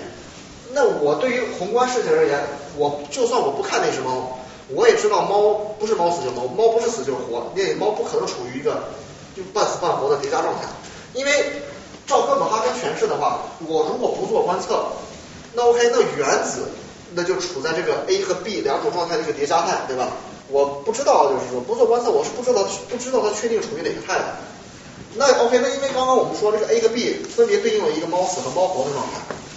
那也就是说，那我们在宏观上面的话，他就说，那那那你是不是看到一个宏观上面一个猫半死半活的状态？这是很荒谬的一个逻辑，所以他他他借此以反对哥本哈根的解释，说那个是不对的。但是这个，但是薛定谔忽略了一点，说这个猫，这个猫太这个这个这个实验它忽略了一点啊，这个那个猫死，那个猫和这个其实和你的这个原子中间肯定有一个相互作用，就是它们两个之间肯定有一个交流，猫和原子之间不可能没有任何交流，没有任何交流的话，它原子发状态发发生改变，猫不会猫不会因为死因为这个发生改变而死了，不不会这样，它肯定是这个。你这个原子发生跃迁以后，发生这个状态改变以后，它对猫有一个相互作用给它，然后这个猫死了还是活了，对吧？是这个，它一定会有，就是两，它这个意思就是说，你这个微观粒子如果要做观测，我肯定要对它进行一个探测，一个改变，否则的话你是这个不，你是不可能做这个探测过程的，观测过程的。所以这样的话，那后来今今天的物物理学家就就就一就就搞明白了，它这个它怎么回事呢？它实际上是一个比如说原子的状态 A。然后我和一个猫，这这这只这只猫，这猫是活的状态，这猫是活的状态。对，然后这这这这是一个状态。实际上你们物理学家最后意识到，观测的状态是，这个原子在 B，是哎这个猫死了，倒下来了，那是，哎，倒下来了。哈哈，这是他妈实际上愤怒的小鸟。实际上物理学家观测的是是这种状态，就是刚刚他们回答的就是说，那薛定谔的意思就是说我我不看这个东西，我宏观我只看它，我这这个原则我是不看的，我只看它，那它不可能处在既半死半活的状态。他这话其实没说错，但是你实际上因为猫和这个原子之间有一个相互作用，实质上物理物理学家你这个描述的时候是是这种状态的描述的，是一个原子处在 A 和一个猫在活，这两个状态是。搭配在一起的，好比就是你穿衣服，你衣服裤子一起穿，不可能只穿一件，对不对？不可能只穿衣服不穿裤子，或者只穿裤子不穿上衣，这是不可能的。所以就是这个它，这一定是搭在一起的描述。那 B 也是一样的，这个 B 和猫死搭在一起描述。然后它所谓的叠加是把这两个这两个态这两种态都叠加到一起去了。所以说，如果如果大家做量子力学理论的话，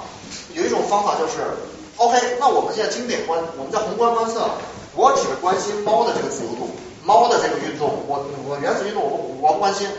怎么技术上做怎么样？我把原子自由度给平均掉，平均掉，平均掉的话，量子力学里面概念叫密度矩阵。它这个这样，如果做了这个平均以后，你就大家就会发现，那个呃，这个利用矩阵的时候，呃，这这个上面第一个元素比如说是猫活状态，然后第二个就是猫死状态，这两个是没有的，这两个是零。这时候，这个这个这个时候，它这个东这个这个状态描述的就不是猫半死半活了，它要么就是死，要么是活的。所以就说，实际上所谓这个微观的不确定性，是指的你描述的这个系统是一个大的系统，是原子和猫的这个自由度混在一起的一个系统，你才有这种不确定性。如果你把原子的自由度给它抹掉，这个抹掉的意思就是说我实验上我只我只看猫态，我不看这个原子，把它做平均。最简单的就把它做，就是你们做如果学过统计的话，我如果只看其中一部分信息的话，样本一部分信息，OK，我把剩下的把样本空间里边剩下的那一部分给它平均掉，那我们我就相当于只看这个，那只看它的话，最后结果就是要不就是死，要么就活，它它不会出现半死半活的状态。所以这个其实这个决定的猫态，这个跟今天的这个量子力学啊，它其实是我它这个它不是矛盾的。它跟这个宏观的这个人的这个直觉意识不是矛盾的，只不过就是说区别在于就是你物理学家学家你用用哪个方法去描述这个状态。他原来大家最开始时候以为我就是猫死猫活这么两这么两个态加在一起，不对的，实际上这还有个自由度，他忘了。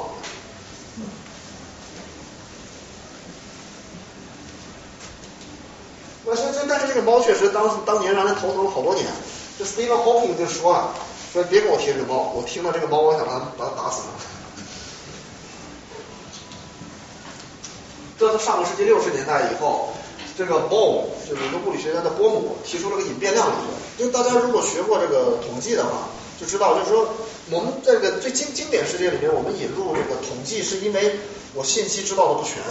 我对这个信息只只知道它一部分信息，然后我如果想描述整个过程的话，我只能用统计的方式，用平均或者用涨落这个方差来描述。那波姆的意思就是说，那那我们在量子力学里是不是可能有另外一个变量，我们没有发现？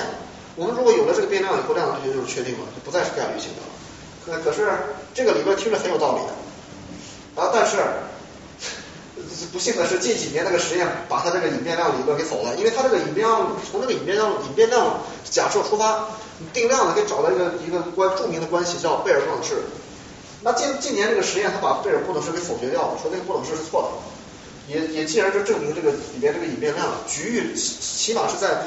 某一部分这个局域空局域这个区域内的引力量是不存在的，所以波姆这个是不对的，这个在就它进一步其实也是间接的证明原来的哥本哈根量子力学很可能是正确的，这布尔布尔贝尔不能是失败的。但是薛定谔其实是这样的，薛定谔当时提出的这个这个量子这个这个叠加态这个概念，他当时其实物理学家其实很多都不接受这个概念，他觉得不无法理解，所以大家只是拿它来用而已。就但是对他其实是持在一种是很不可接受的态度，但是到了近二十年，从上个世纪九三年开始，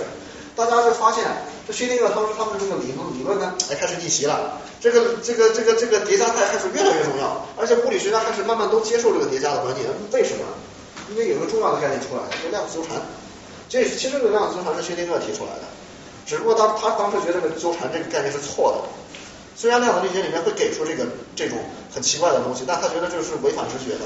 但是我们今天这个一会儿讲到量子计算、量子信息的时候，就会看到这量子纠缠是扮演一个扮演了一个非常重要的角色。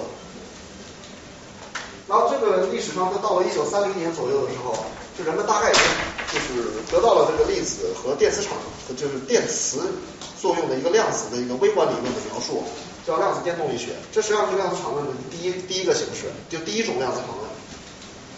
呃，那那物理学家就又问了，啊，我们是不是要大成大功告成了呢？那答案答哎，对，你看，那答案又是否定的，你后面会想到这里面会有一个发散的过程。就是高阶微扰发散困难，就是说，就是等于是物理学家把这个量子电动力学写出来以后，发现我再把它再做的更，就是如果我想更预言更精细的实验结果的话，再做到就是比如说做到下一阶的时候，下一个下一阶近似的时候，在那个整个理论是发散的，给出了一个无穷大的一个量，这个是很荒谬的，是不可能接受的。那这个时候让物理学家非常的头疼，就二战后的物理学家非常头疼。这这刚刚觉得这个大功告成了，怎么就又出问题了？所以当时这个什么叫高高阶微扰发散呢？就比如这两个，这费曼图，这两个图中间带了带了个圈儿，这个费曼图里面如果带这个圈的话，它就是一个发散过程，就是这个量是发散的。那这个，那我们解释一下什么叫费曼图？就是一切理论它允许，就是这费曼图是非常直观。你们看到这个图，感觉是什么样的过程？就一个粒子进来，放了一个这个另外一个粒子出去，它然后它就自己就出去了，就这个过程。你看到这个费曼图是什么样的？实际上的物理过程就是这样。所以它就是费曼图可以描述就是所有微观上面发生的这个所有物理过程。然后我们看见的这个过程呢，实际上是把所有的图、所有的过程叠加在一起的一个效果。所以这个是什么？这是路径费曼，就是刚刚赵老师后来提到的，就是说量子力学另外一种形式叫路径积分，这种形式。那什么叫路径积分呢？是这样的，这个著名的一个图就是 the path integral formulation of your life，在一个人的一生当中，你比如说我出生了，有的人，比如说我是小时候我是含着金汤的这个人是含着金汤勺出生的，他可能就是受到最好的教育，然后以后呢，他有一个。在这个拼爹的年代，他有个很好的爸，然后呢，给给他了非常好的，就是给他了非常好的条件，让他以后比如说做到了很快做到了 CEO，那么他可能走到其中一条的这个其中一条的这个 path，到了然后他去世了。呃，但是呢，另外一种可能性，如果他没有不是含着金汤勺金金汤勺出生的，那么他他肯定要走另外一条路，走完另外一条路，可能就是要辛苦一辈子，在上海，然后辛苦一辈子也买不到一套房子。这这是另外一条路，所以呢，按另外那那以此类推，还有可能是很多很多条其他的路。所以上就是最后你的这个你的生活轨迹实际上是在把这个所有的这个可能性叠到一起去。他这个黑的太狠了，private school Ivy League，然后 graduate school，然后 postdoc postdoc postdoc，千年博士后。对。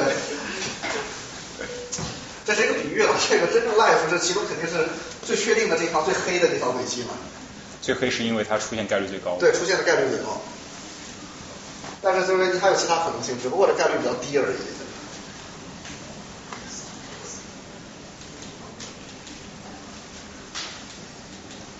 那么这个这个发散怎么办？到后来这个费曼他们一批有有几个物理学家，主要的几个物理学家发明一种方法叫重整化方法。这重整化方法可以把这个发散给它扣掉，扣掉以后，那个 QED 那个量子电动力学的计算结果跟理论和实验达到了小数点后十一位符合，也就是说它的误差在十亿分之一以下，所以这个是非常吃惊的，也这是有史以来最精确的，是理论和实验符合最好的一个 case，就它是算的是那个反方反常次序，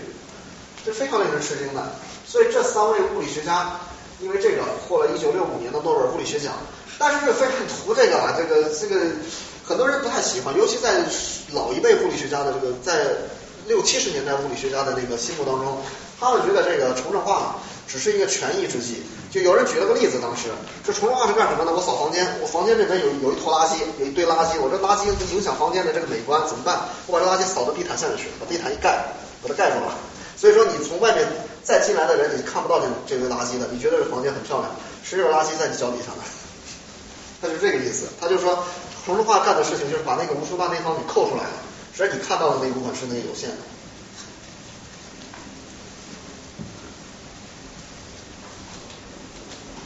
但是这个，但是这到了二战以后呢，这个理论物理就主要分了三个方向。第一个，其中一个大的分支叫高能物理，就是粒子物理，呃包括核物理，还有一个是凝聚态物理，还有一个是原子分子物理。我今天这后面主要讲的是后面那两个，两个，因为高能物理的话，今天。它的鼎盛时期是二战以后到上个世纪的七十年代末，那今天已经不再是高能物理的这个黄金时代了，因为它这个风头已经过去了。这现在的这个这个风头正盛的是这个凝聚态物理，这也就应了那古代那句话，就是这个风水轮流转。轮流坐庄了，现在开始。什么叫原子分子物理？原子分子物理它指的就是它研究的是一个少量甚至单个原子或者分子的一个行为。那凝聚态物理是反过来的，它要研究大量的粒子的集体行为。这两个有什么区别呢？比如说这个蚂蚁，我我一个蚂蚁的时候，它它可以进食，它可以就是在路上走，这各种各样的过程我们都可以看到。但是你得把蚂蚁放在一堆，把把几成百上万的蚂蚁，成千上万的蚂蚁堆在一起的时候，那蚂蚁就大家知道，这个蚂蚁会显显出一个群体的一个一个行为，但这个群体行为跟这个单个行为是很不一样的。如果大家有过小时候看过那个蚂蚁的那个那个行为的话，这两个很不一样。所以说这个你研究单个这个过程和研究集体行为是很这个差别是很大的。那凝聚态物理做的是右边这个事情，它要研究就是把。几几万个电子，甚至几百万个电子放在一起的时候，是什么样的行为？那这个凝聚态，我待一会儿会讲一个凝聚态最重要的一个现象叫超导。这个现在要讲一个这个最最近几年非常火的一个东西，叫做这个量子信息和量子计算。那大家可能有多少人听说过这个这两个名字？呃，我看来是很多，还不在少数。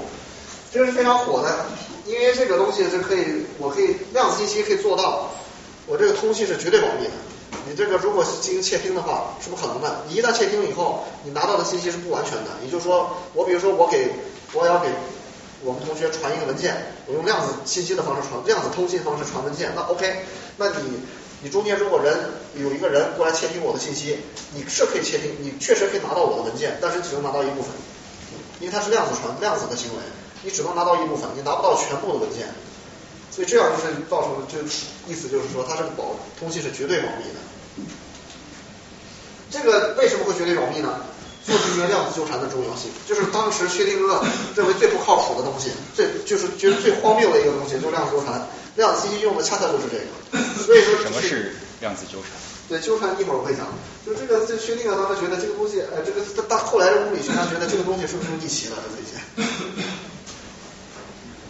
量子纠缠是什么？量子力学力学中有一种很特殊的状态。就比如说，这两个物体距离可以离得非常非常远。我把一个一瓶水放在地球上面，我另外一瓶水给它放在月球上面。这两个这两个这两个物体中间，我只要改变其其中一个，那另外一个另外一个力学力学就会知道。为什么呢？因为量子力学力学里面有一种非常特殊的状态，就是这种状态。就是说我这个左边这个电子是朝上的自旋。右右边是朝下，然后那个态是左边这个朝下，右边这个朝上。我把这两个态，量子力学当中说允许叠加态出现，他把这个系统放到这个叠加态上面。那是这样，那如果我把这个左边这个自旋上上稍微稍微动弹一下，那右边的马上就感觉到，因为整个态就变了。它整个态一变的话，那它那个那边那个在月球上那瓶水，马上那边那个马上就感觉到你这个态在改变。所以说这是这叫什么？这叫纠缠。就所谓纠缠的概念，就是说我改变一个物体，另外一个物体随之而变，有反应，它就是有 response，这叫纠缠。但如果你只是处在其中，如果你把这个状态设设置在其中一个状态上面的话，你动这个对它是没有影响的。所以这就是不是纠缠状态。嗯，有问题是说，是说这两个叠加以后，它无论你放多多远，它都是一个整体，还是说？就是信息从就是超光速的瞬间，哎，不是超光速，它这就是两个两个粒子是个整体了。就无论你放在多远，比如说一个放在银河系这头，也放对，它都是一个整体，两个是个整体，你要把它看作一个整体才行，不能不能分开来看。对，但是就是说这个，就是有人确实后来有人问，就是那这样如果这样做信息传递的话，这个信息是不是超光速的传递？实际上不是的，信息传递的时候，它那个通道还是个经典的通道。它只不过是把这个态给放在，把用这个态来传信息而已，这是后面我会讲到。对，这就是这个，比如说这两个，这在这在宇宙当中离了非，比如说这中间离了几万光年的这个距离，我这边放了一个电子，那边放了一个电子，那这两个是可以纠缠在一起的，就是它们两个是有一种很奇妙的一种关联。就比如说，好比我和赵志成这里，我我这个这里稍微动一下，但是赵志成那里马上就有反应。这个经典，我们两个是没有任何中间没有任何 communication，但是仍然我这一动，它立马就反应，这是这就是量子力学的纠缠，非常奇怪。现在有实现把这种两纠缠的电子分开，只是一个想法。呃，不是，它这个电子就是不是在纠缠态？你实验室现在是可以制备出来的。那我们有办法把它分开，的话一米或者两米？呃不，它这个纠缠跟这个你这个距离是没有关系的。他是说能做到吗？现在实验上？呃，可以。就正电号、负电号之间吗？还是？对，就如果分分开一米、两米的话，这个实验上不好做。他们就是他们那个其实两个例子就距离呢是在微观尺度上。对，它是但是我们一米两米都做不到。所以刚才说的超光速的信息传递那那个是这样的，那个是一个理论，它是理论上允许的一个状态，就是这个实验上不好做。就是你想让离的两个，一个在地球上，一个在月球上两个粒子产生这种纠缠，这这个实验上现在还做不到。那请问一下，相互纠缠的两个粒子是特定的还是随机的？能不能设定谁和谁进行？可以，现在实验上他们可以设定。前两年听说这个中科大，好像是中科大某个教授在这个领域取得了很大成潘建伟对他那个进展是是怎么样？呃，他这个跟这个有关，他说的是那个，您说的那个是潘建伟在那个修缠通信方面的，就是他比如说他实现了这个高保密、不可破坏的这个通信，或者还有另外一个，他有另外一个成果，就是所谓的八光子纠缠嘛，他就是把八个光子放在一起产生纠缠态，把八个光子纠缠在一起。是这个，因为这个实验，这个实际上是个技术问题，但实验上非常难实现。这个，他是第一个在实验上把这个做出来的。啊，您说的那个科技进展，可能是就是我猜测，可能是他就是说，他在这个远距离通信当中是使用量子通信的传递嘛，传递信息使用量的通信，但他做的实际上不是说在把这个粒子一个搁在北京，一个搁在上海进行这么纠缠，他他做的不是这个，他做的是我两个粒子制备一个纠缠态，我从北京把这个纠缠态给传到上海去。你对这个，你能够对这两个纠缠电子能够做一些什么样的事情呢？然后，比如说你去观测观测他们自旋呢，还是呃，它是呃，它是利用主要是利用自旋来储存信息，来存这个信息，这把信息存在这上面去。对你这个经典计算机一样，那信息怎么存的？零一零一这么存上去的，对吧？它现在是经典计算机，要么就是零一，比如说两位的话，要么就零一，要么就一零。但是那个量子计算机不是，量子的话，它我可以把这个任意的两个态零一和一零给它加在一起，叠到一起去，我用这个叠加态来存信息。你怎么去给这个电子一个叠加态？啊，但是这个实验上可以做到。对，它是个实，它是个实验的技术问题，就是你怎么样把那样把系统放到一个叠加态上面去，它的实验上还可以做，这是这个是它很成熟的一个技术。那你怎么让两个电子纠缠，让它们？对，就他刚刚问那个问题，就是你怎么样设备到这个叠加态是应该是两个问题，他他问的问题是你怎么样形最开始形成这两形成两个纠缠的电子，然后我的问题是这两这两个电子开始纠缠了之后，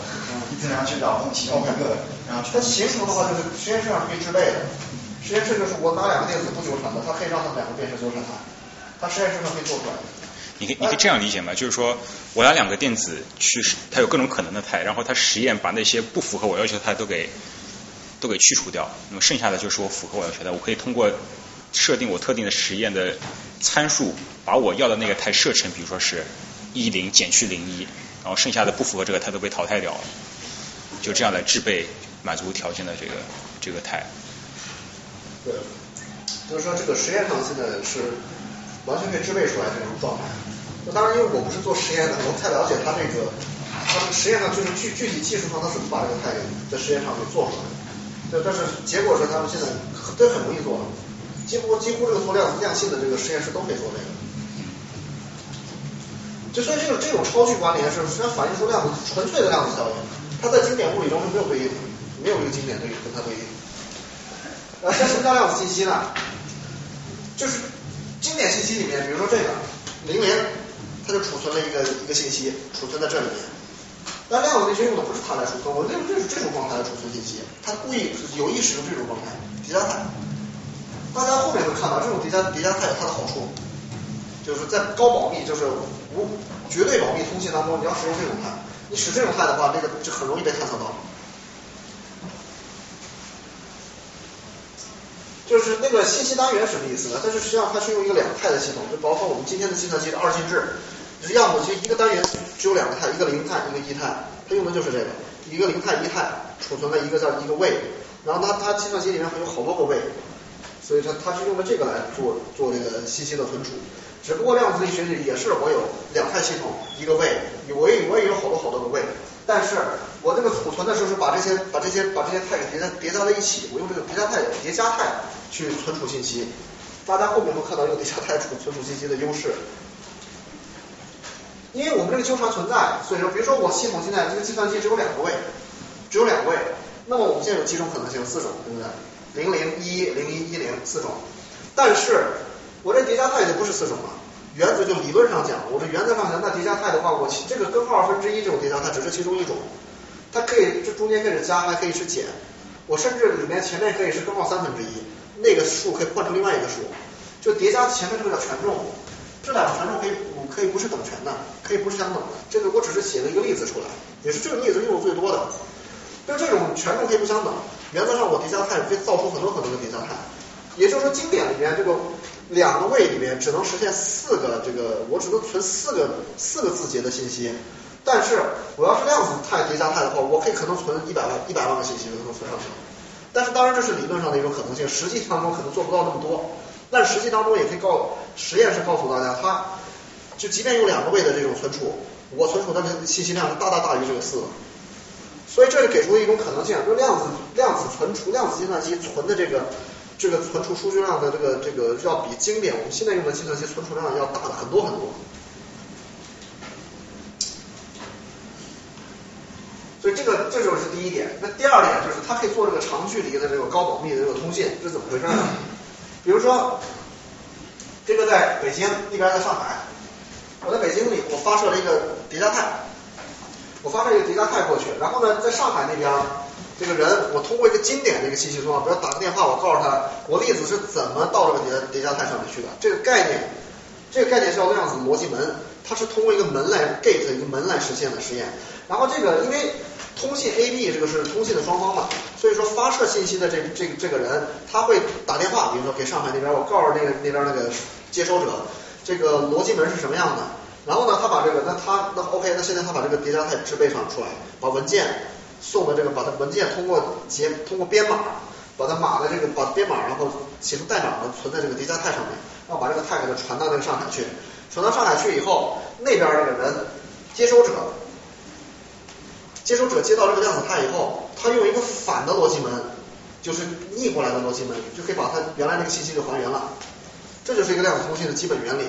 当然这里面有很多很多的技术问题啊，这个里面，但是这个咱们今天这里只讲原理，就是说这个就是他在这个接收的时候，他因为是相当于知道这个逻辑门是什么样的，所以说我可以用一个逆过来的逻辑门，就把它原来那个发射之前那个信息给找到了。但是如果你中间要如果要有人窃听的，窃听会发生什么事情？因为它是它是在叠加态上面传递的信息，如果你一窃听的话，刚刚前面讲的波波坍缩，它就会塌到那个其中的。其中的某一个态上去，这样的话就意味着你，你去窃听，窃听完了以后，你拿到信息，要么就这个，要么是这个。但实质上我的信息是这两个加在一起的，所以说你拿的你拿这个信息是不完全的，是不就是说一个，因为窃听就观测只能测一次，这波包就塌塌掉了。这样的话导致就是说你窃听者得到的信息不是完整的，也那也就意味着，那你也得到不是完整的信息，你这个窃听是没有意义的，基本上。所以，而且另外一个优势是什么？我如果用量子的叠加态传输的话，一旦发生窃听，它它接收者和这个发射者双方马上就能发现，因为那个状态已经改变了。那那个接收方本质对这个呃纠缠态也是进行了测量，它是不是也会引起？哎，对，但是它这个测量是很特殊的一个，它是通过逻辑门实现的，因为那个发发射方已经告诉他用一个什么样的逻辑门实现了，就是用一个什么样的方式。密钥相当于，相当于密钥。对，就相当于是钥匙，相当于是个密钥，相当于我这个发射方已经告诉了那个接收方，我这个钥匙是什么样的。那那么这个接收方用同样的一把钥匙就把这个态给取出来了，就把它态里面的信息就完全取出来了。但是你窃听者是不知道这个钥匙是什么样的，所以说那个那那你这样的话，那你这么一观测的话，那可能就要么这个态，要么这个态。但是你不管测到哪个态，你这个信息是不完全的。这个钥匙到底是？它钥匙实际上你可以想，可以就是比如说就是那个逻辑门。逻逻辑门。呃，逻辑门就是指的就是我把一，比如说我这个原子的 A 态变到这个 B 态，这就是一个逻辑门。就是你相当于在这个态做一个操作以后变成 B，这个叫做一个逻辑门。这个它就是接收方把这个态原来这个信息制备到这个叠加态上的时候，它有一个逻，它有个特定的逻辑门。这个逻辑门只有这个接收方才这个知道，这个发射方不是这这个发射方和接收方才知道这个逻辑门是什么样的，窃听者是不知道这个逻辑门的。但是如果窃听者主要知道了这个逻辑门，那当然就把它信息给弄走了。但是前这个量子通信的假设是，窃听者是不可能知道这个逻辑门，因为窃听者只能在中间进行窃听。因为你想想这个发射从咱们经典的，就是原来经典的通信角度看的话。窃听者是不会可能不太可能跑到这个发射发射方去去窃听信息的，就是在经典层面上，经典的这个情况也是这样。如果你窃听者跑到发射方接收信息的话，肯定是把他信息全都找到了。其实，他如果要窃听的话，肯定是在中间来窃听，因为中间窃听是不容易被人发现的。你跑到这人家这个发射的这个房间里去窃听信息，肯定被人发现了。那如果他在窃听过程中引发了波高，他说那接收方就马上就就反应，因为他他的逻辑，他反逻辑门就没用了。对他第一个他反逻辑门没用了，第二个就是他一波了他了，所以他那个接收方马上就会知道。他因为他有就是因为实验仪器这是在探测嘛，就是如果你波高一塌的话，实验他实验仪器马上就会报出信号来。但是如果就是如果你是只是如果你信息传递不是用叠加态，我只是用这种这种经典态这种传来传递的话，那我测比如说我我中间。我那个有一个人窃听，我窃听 A，那实际上这个对这个态没有影响，就是 A 这个这个这个你这个接发射者和接收者，你是意识发现不了的被窃听了。在经典中就就就经常发现这种情况，你这个比如说我们在房间开秘密会议，他装了个窃听器，你自己根本不知道。但是量子不行，量子的话，他一窃听马上就知道。是感觉这个只是技术变了，它窃听的方式其实没有变，就像你国民党或者说日本。我们窃听它的电台一样是吧？我们窃听的是它的密码本，而不是它的那个电台那个东西本身。所以它只要拿到它的密室，我窃听到了这个东西，我这样可以破译。哎，对，那就那那那是，就只要你只要拿到了那个那个密钥的话，就就那那基本上那就就就就就那他这个就就不行了，那个。但是但是一般的窃听的话，他一般很难拿到这个密钥。对，只有公钥。对，拿到密钥的话，你就是像我说的，你得跑到人家这个，你得跑到人家这个这个发射方去拿去。那你跑到发射方，那你肯定被人发现了。对不对？就原来窃听国民党他们，比如说中共做这个地下特工的时候怎么去？他怎么就是他那个他发射的密电码，他这个每一个汉字对了一个密码，他这个你这个译码就是发他把这个秘密情报传递给地下党员的时候，那个地下党员手中肯定有一本手册，就是那个密电码对应每一个汉字是什么，这个对应关系他一定有，就也就是说这本这本密码手册他一定有，而你国民党除非他能他的那个如果。特他的特务特工这个这个就是情报机构能搞的这个密码本的话，那可以说这个这个破译工作谁都能干，不用他这个专门的破译组来干。他们其实这个密码破译组啊，干的事情是在没有那个密码册前密码本的前提条件下，我进行密码破译。他这个技术这个这个工作是非常有难度的，难度非常大。就是说，但是就是这如果我把这密码本都搞到了，话，那这是一很难应付的工作了。这个是我随便叫一个人过来都可以把它破译破译出来。这就不叫破译了，这直接照着抄了，就是。但是在这个例子中，我们之所以提出这种信息传递的方式，其实是因为可能传统的不安全。对，传统不安全，对。但是其实我们的密码本就是通过传统的方式去传输的，等于是那个其实更容易破译。啊，对，就是那很，如果就是你打电话的过程中，对，你如果被窃听了，那就麻烦了。但是窃听电话和窃听这个比，显然是窃听电话更更。他的那个假设是，那个窃听电话是不会，呃，是不会，他不会窃听电话，他只是在中间想想窃听你中间的信息。这因为这是根据你具体情况而定的，因为这个其实这个量子这个通信还没有大规模的应用，就所以这得通，到时候得到可能未来几十年它的实际应用的时候，可能你会决定应该是认为传递密码本的那个是更保密的，因为那个是我们最不能让敌人知道的。呃，这个相对来说还可以知道。但是密钥它只传一次嘛。对，最后真正的信息是大量传递的。对，密码本只传递一次，就是如果密码本保被发现，保证一次总比要保证大量很多次要方便。对，密码本如果被发现，我马上就换一个。他肯定准备的不是一个密码本，他肯定好多对应方式。这个也一样，我指望那个逻辑门被发现以后，那我就换一个逻辑门，马上换逻辑门。对。但是我大量的信息在中间传递，其实窃听主要是窃的是中间这个信息。就如果你拿到人家的密码本，就像我刚刚说，那已经不叫破译破译密码了，那是什么人都能干，就照着抄就行了。那请问窃听是怎么进行的？因为你说是没有控制金属基因对吧？纠缠之间，那一个中间方想接收这个信息，要怎么能接收到呢？它对这个台进行观测，你观测这个台，你观测就是让我插到这个台上，让插到这个台上。就它没有那个意思，它没有纠缠。不这个粒子传递的时候是在纠缠的时候传递的，就在中间传递那个信道，那个通道传递的时候是这种状态，是两个加在一起的状态。而你一观测的话，它会把这跑到其中一个上面去，这样的话你这个信息是就是不完备的。就是你窃听的话，你只能拿到一部分信息。那这样的话，这个就窃听是没有意义的，因为你窃听了呢，拿到一，比如说人家的秘密会议，你窃听了光窃听到了他们今天吃什么了。但是问题是秘密在手上弹的文件可以看，这这个窃听是没有意义的。这个就是那个刚刚那个示意图，就是它最这个最著名的一个叫量子隐量子态隐形传输。那下面讲一下量子计算。这量子其实这个刚刚已经提到了，这量子编码，这经典编码只能编这种状态，就是你一个数，我们比如说一个整数，我们可以用四个位来编，就二进制嘛，大家学过二进制就是这个意思，用四个位，四个位。也只能是其中一个，对。但是量子编码不是，量子编码最后把这个整数给它编到整数叠加在这种叠加态上面去。当然这个叠加态只是其中一种，就好几种很很多种叠加态。所以说说量子为什么量子信息量子的这个计算机储存的信息量很大，原因就在这儿。比如说我有我有这个二的 n 次方的数字，我需要如果需要经典编码的话，我至少我要拿 n 的这个比特。我 n 个量子 n 个位出来才能把这二的 n 次方的数数字给放进去，但是量子的话就不需要那么多，我可能需要几位就够了。当然，当然就是说你到底量子情况你到底需要几个，这个得根据是个实验条件确定，因为实际在实验当中，现在的实验当中不是说你任意的一个叠加态都能实现的，它是它现在只能实现某几个特就特定的叠加态可以实现，它因为这限于它那个就是技术的问题。它不是就是说所有的叠加态都可以实现，所以说它只能实现特定几个。所以说它你的这个量子编码的时候，你需要多少个位量子位，这是要根据它这个技术而定。但是在理论上原则上讲，我弄两个就可以了。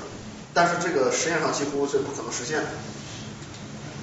就这这这样子计算，你看这个它不同的这个，这是一个位一个位一个位，它是把这纠缠到一起去把，这所有的，然后实现这进然后进行这个加减乘除的这种运算。所以是这样的，因为它量子计算机的话，它那个存储量同等在同样用同样数量的比特这个存储的时候，我量子计算机存储的数据量要比经典计算机大大得多。所以说这样也就意味着另另外一方面意味着它这个运算速度就快得多，因为我可以存这么多信息，那么同一秒钟我处理信息量的话，那肯定比经典经典计算机要大得多了。我假设我其他方面的性能是一样的。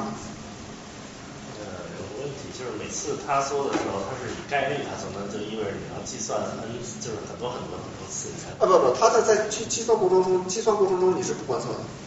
他只观测最后的那个。他只观最后的一项，你要取计算结果才观测。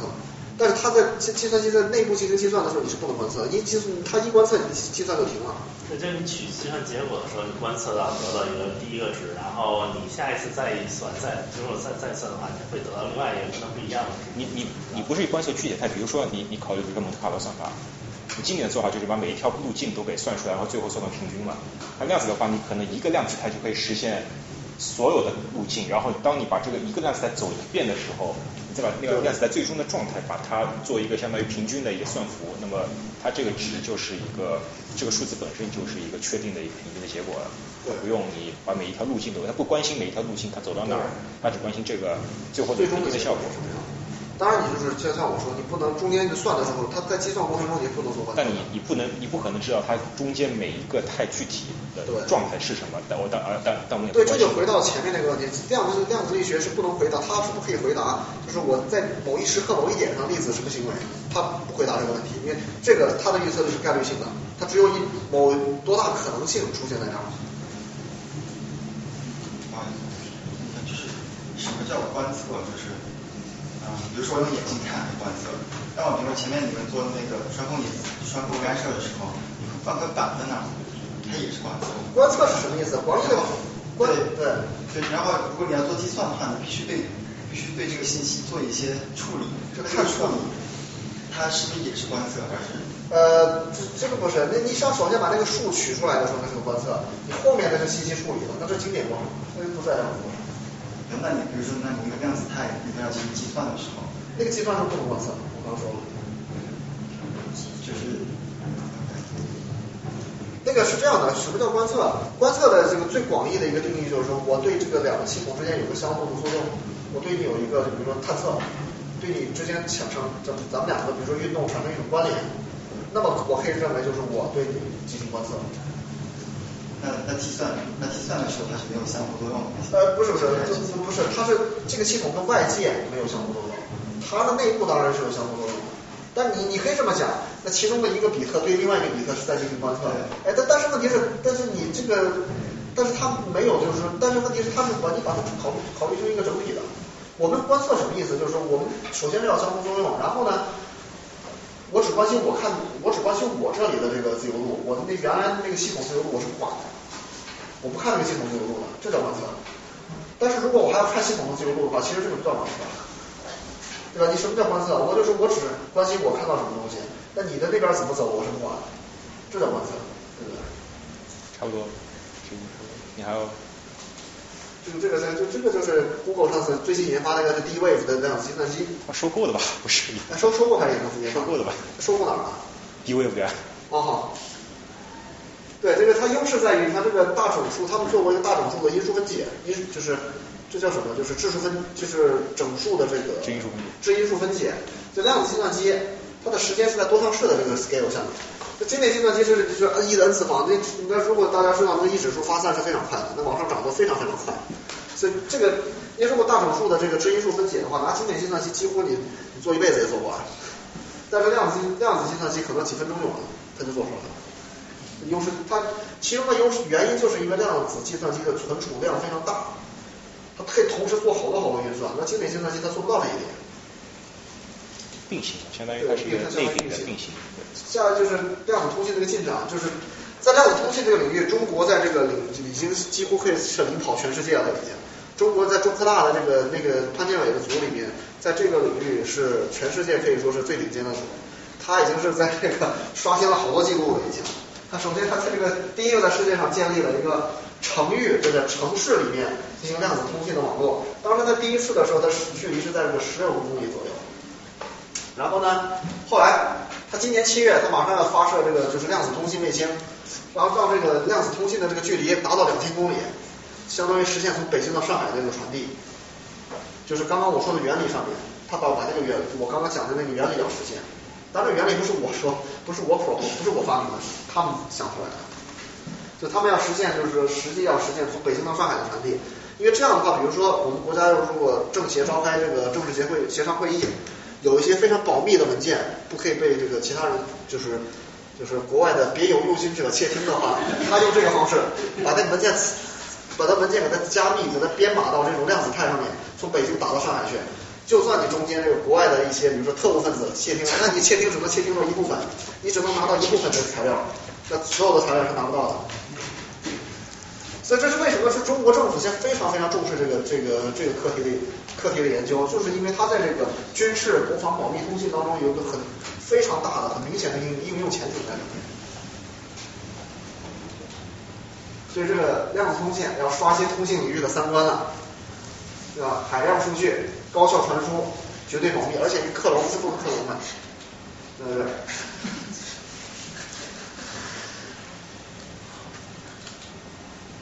那实际上这个咱们时间到了，时间到了，对对对。行，那那今天时间时间时间差不多了，这个主讲人准备特别多内容，大家有什么问题，我们可以一会儿再呃，大家现在有什么问题吗？大家可以，我们可以问一两个问题，如果没有的话，我们可以私下再跟主讲人交流。啊，请说。想请问一下，就是你刚才讲到，嗯，这里和猫的时候，说可以把那个例子看出要，但是就是猫它它是一个宏观物体，但是也是由微观物体构成的。对。那你为什么就可以单单把猫的这个例子，然后把它当成活的或者死的，然后不用管它构成它的例子和就是原本的那个原子？呃，是这样的，因为首先，那你比如说你养一只猫。我看这只猫，我只看这只猫的整体的状态，我不会去，一般我不会去看它里面那个原子分子是什么结构，对不对？就是你你这是这这关这是这个其实是决定于你这个本人，你想看这个事物看到一个什么样的层次？你是想看这个猫整体它在到处跑呢，还是想看到它里面的原子分子在到处跑？猫只是个比喻了，其实。对，猫就是比喻，可以把它换成应该是个原子，应该是一个单一只狼，单独的。是，换成换成换成一头驴也是可以的。但是和和那个粒子进行 interact 是构成猫的粒子，而不是猫的这个整体。呃，对，但是其实就是实际上确实你讲的没错，是这个粒子和猫里面的一个粒子进行 interact，但是我们就是形象的讲，我们的有效 effectively 就这样讲的话，是这个粒子和这个猫。进行相互作用。那比如说，比如说，那你您如果拉着您男朋友手上两个人到手拉手逛街，那您和您男朋友之间是你们两个人在相互作用呢，还是你们两个人的那些粒子在相互作用呢？但不一样的，就是当你说的两个人，它是两个宏观物体，但是猫和那个粒子是一个宏观物体和一个微观。那这个没有关系，这个就相当于就是我我拿一个原子跟您相互作用的话。但是是一样，为什么你就取这个猫这个整体，而不是这个猫一部分这一堆粒子，或者说只是那？如果比如说我如果取了猫的几个粒子的话，那你想想这个粒子还能构成这个猫吗？这些粒子给你的信息就不是一个猫了，不知道这个是是一个什么，可能是一个猫的，可能是猫的一条腿。就是如果你只是取它这个粒子，你的意思是取其中一部分是吗？取着，因为你构成猫的话，这个粒子有好多好多个，非常非常多。但是你取如果只取其中一部分的话，那么这个信息是不完备的。所以说，它你要要取，就是可以这么说，我把所有的粒子都取出来。但是这样的话，就是其实实际上就是确实是这个 A 这个原子和这个猫所有的粒子中间都有一个相互作用。但是你整体上去看的话，如果你看一个猫整体的话，它相当于是个 A 这个原子对猫有一个作用。但是为什么，比如说这个这个 box 它还有空气，那它有空气的粒子在和这个猫就是进行交流，就是为什么单单就是把猫提出来？啊，是这样的，因为在微观层面上你是无法 identify 这个猫的。呃，是这样的，你你讲的那个空为什么要把？您的意思是把空为我为什么不考虑空气和猫的作用，对不对？这是因为实验上条件是这样的，那个空气对猫它是有作用，但是这个作用很弱。就对于我要观测的实验结果而言，这个空气的作用可以忽略不计。它是这个意思，就是物理实验向来都是这个原则，就是我只考虑几个重要的因素，其他的因素我是不考虑的。就比如说你今天去下雨，你要出门的话，我说我如果完全我不想淋雨的话，我可以先把雨衣穿上，我再打雨伞。但是问题其实没必要这样做，你你拿其中一个就够了，对不对？假设本来就经济特别强，它就是这个说明这个概念，就把薛定谔叫出来，他可能也说不清楚具体怎么解释。呃，只是一个概念性，就就没有必要推销它的细节。不是，他他他是个思想实验，他不是一个。他实际上就是说，真的是。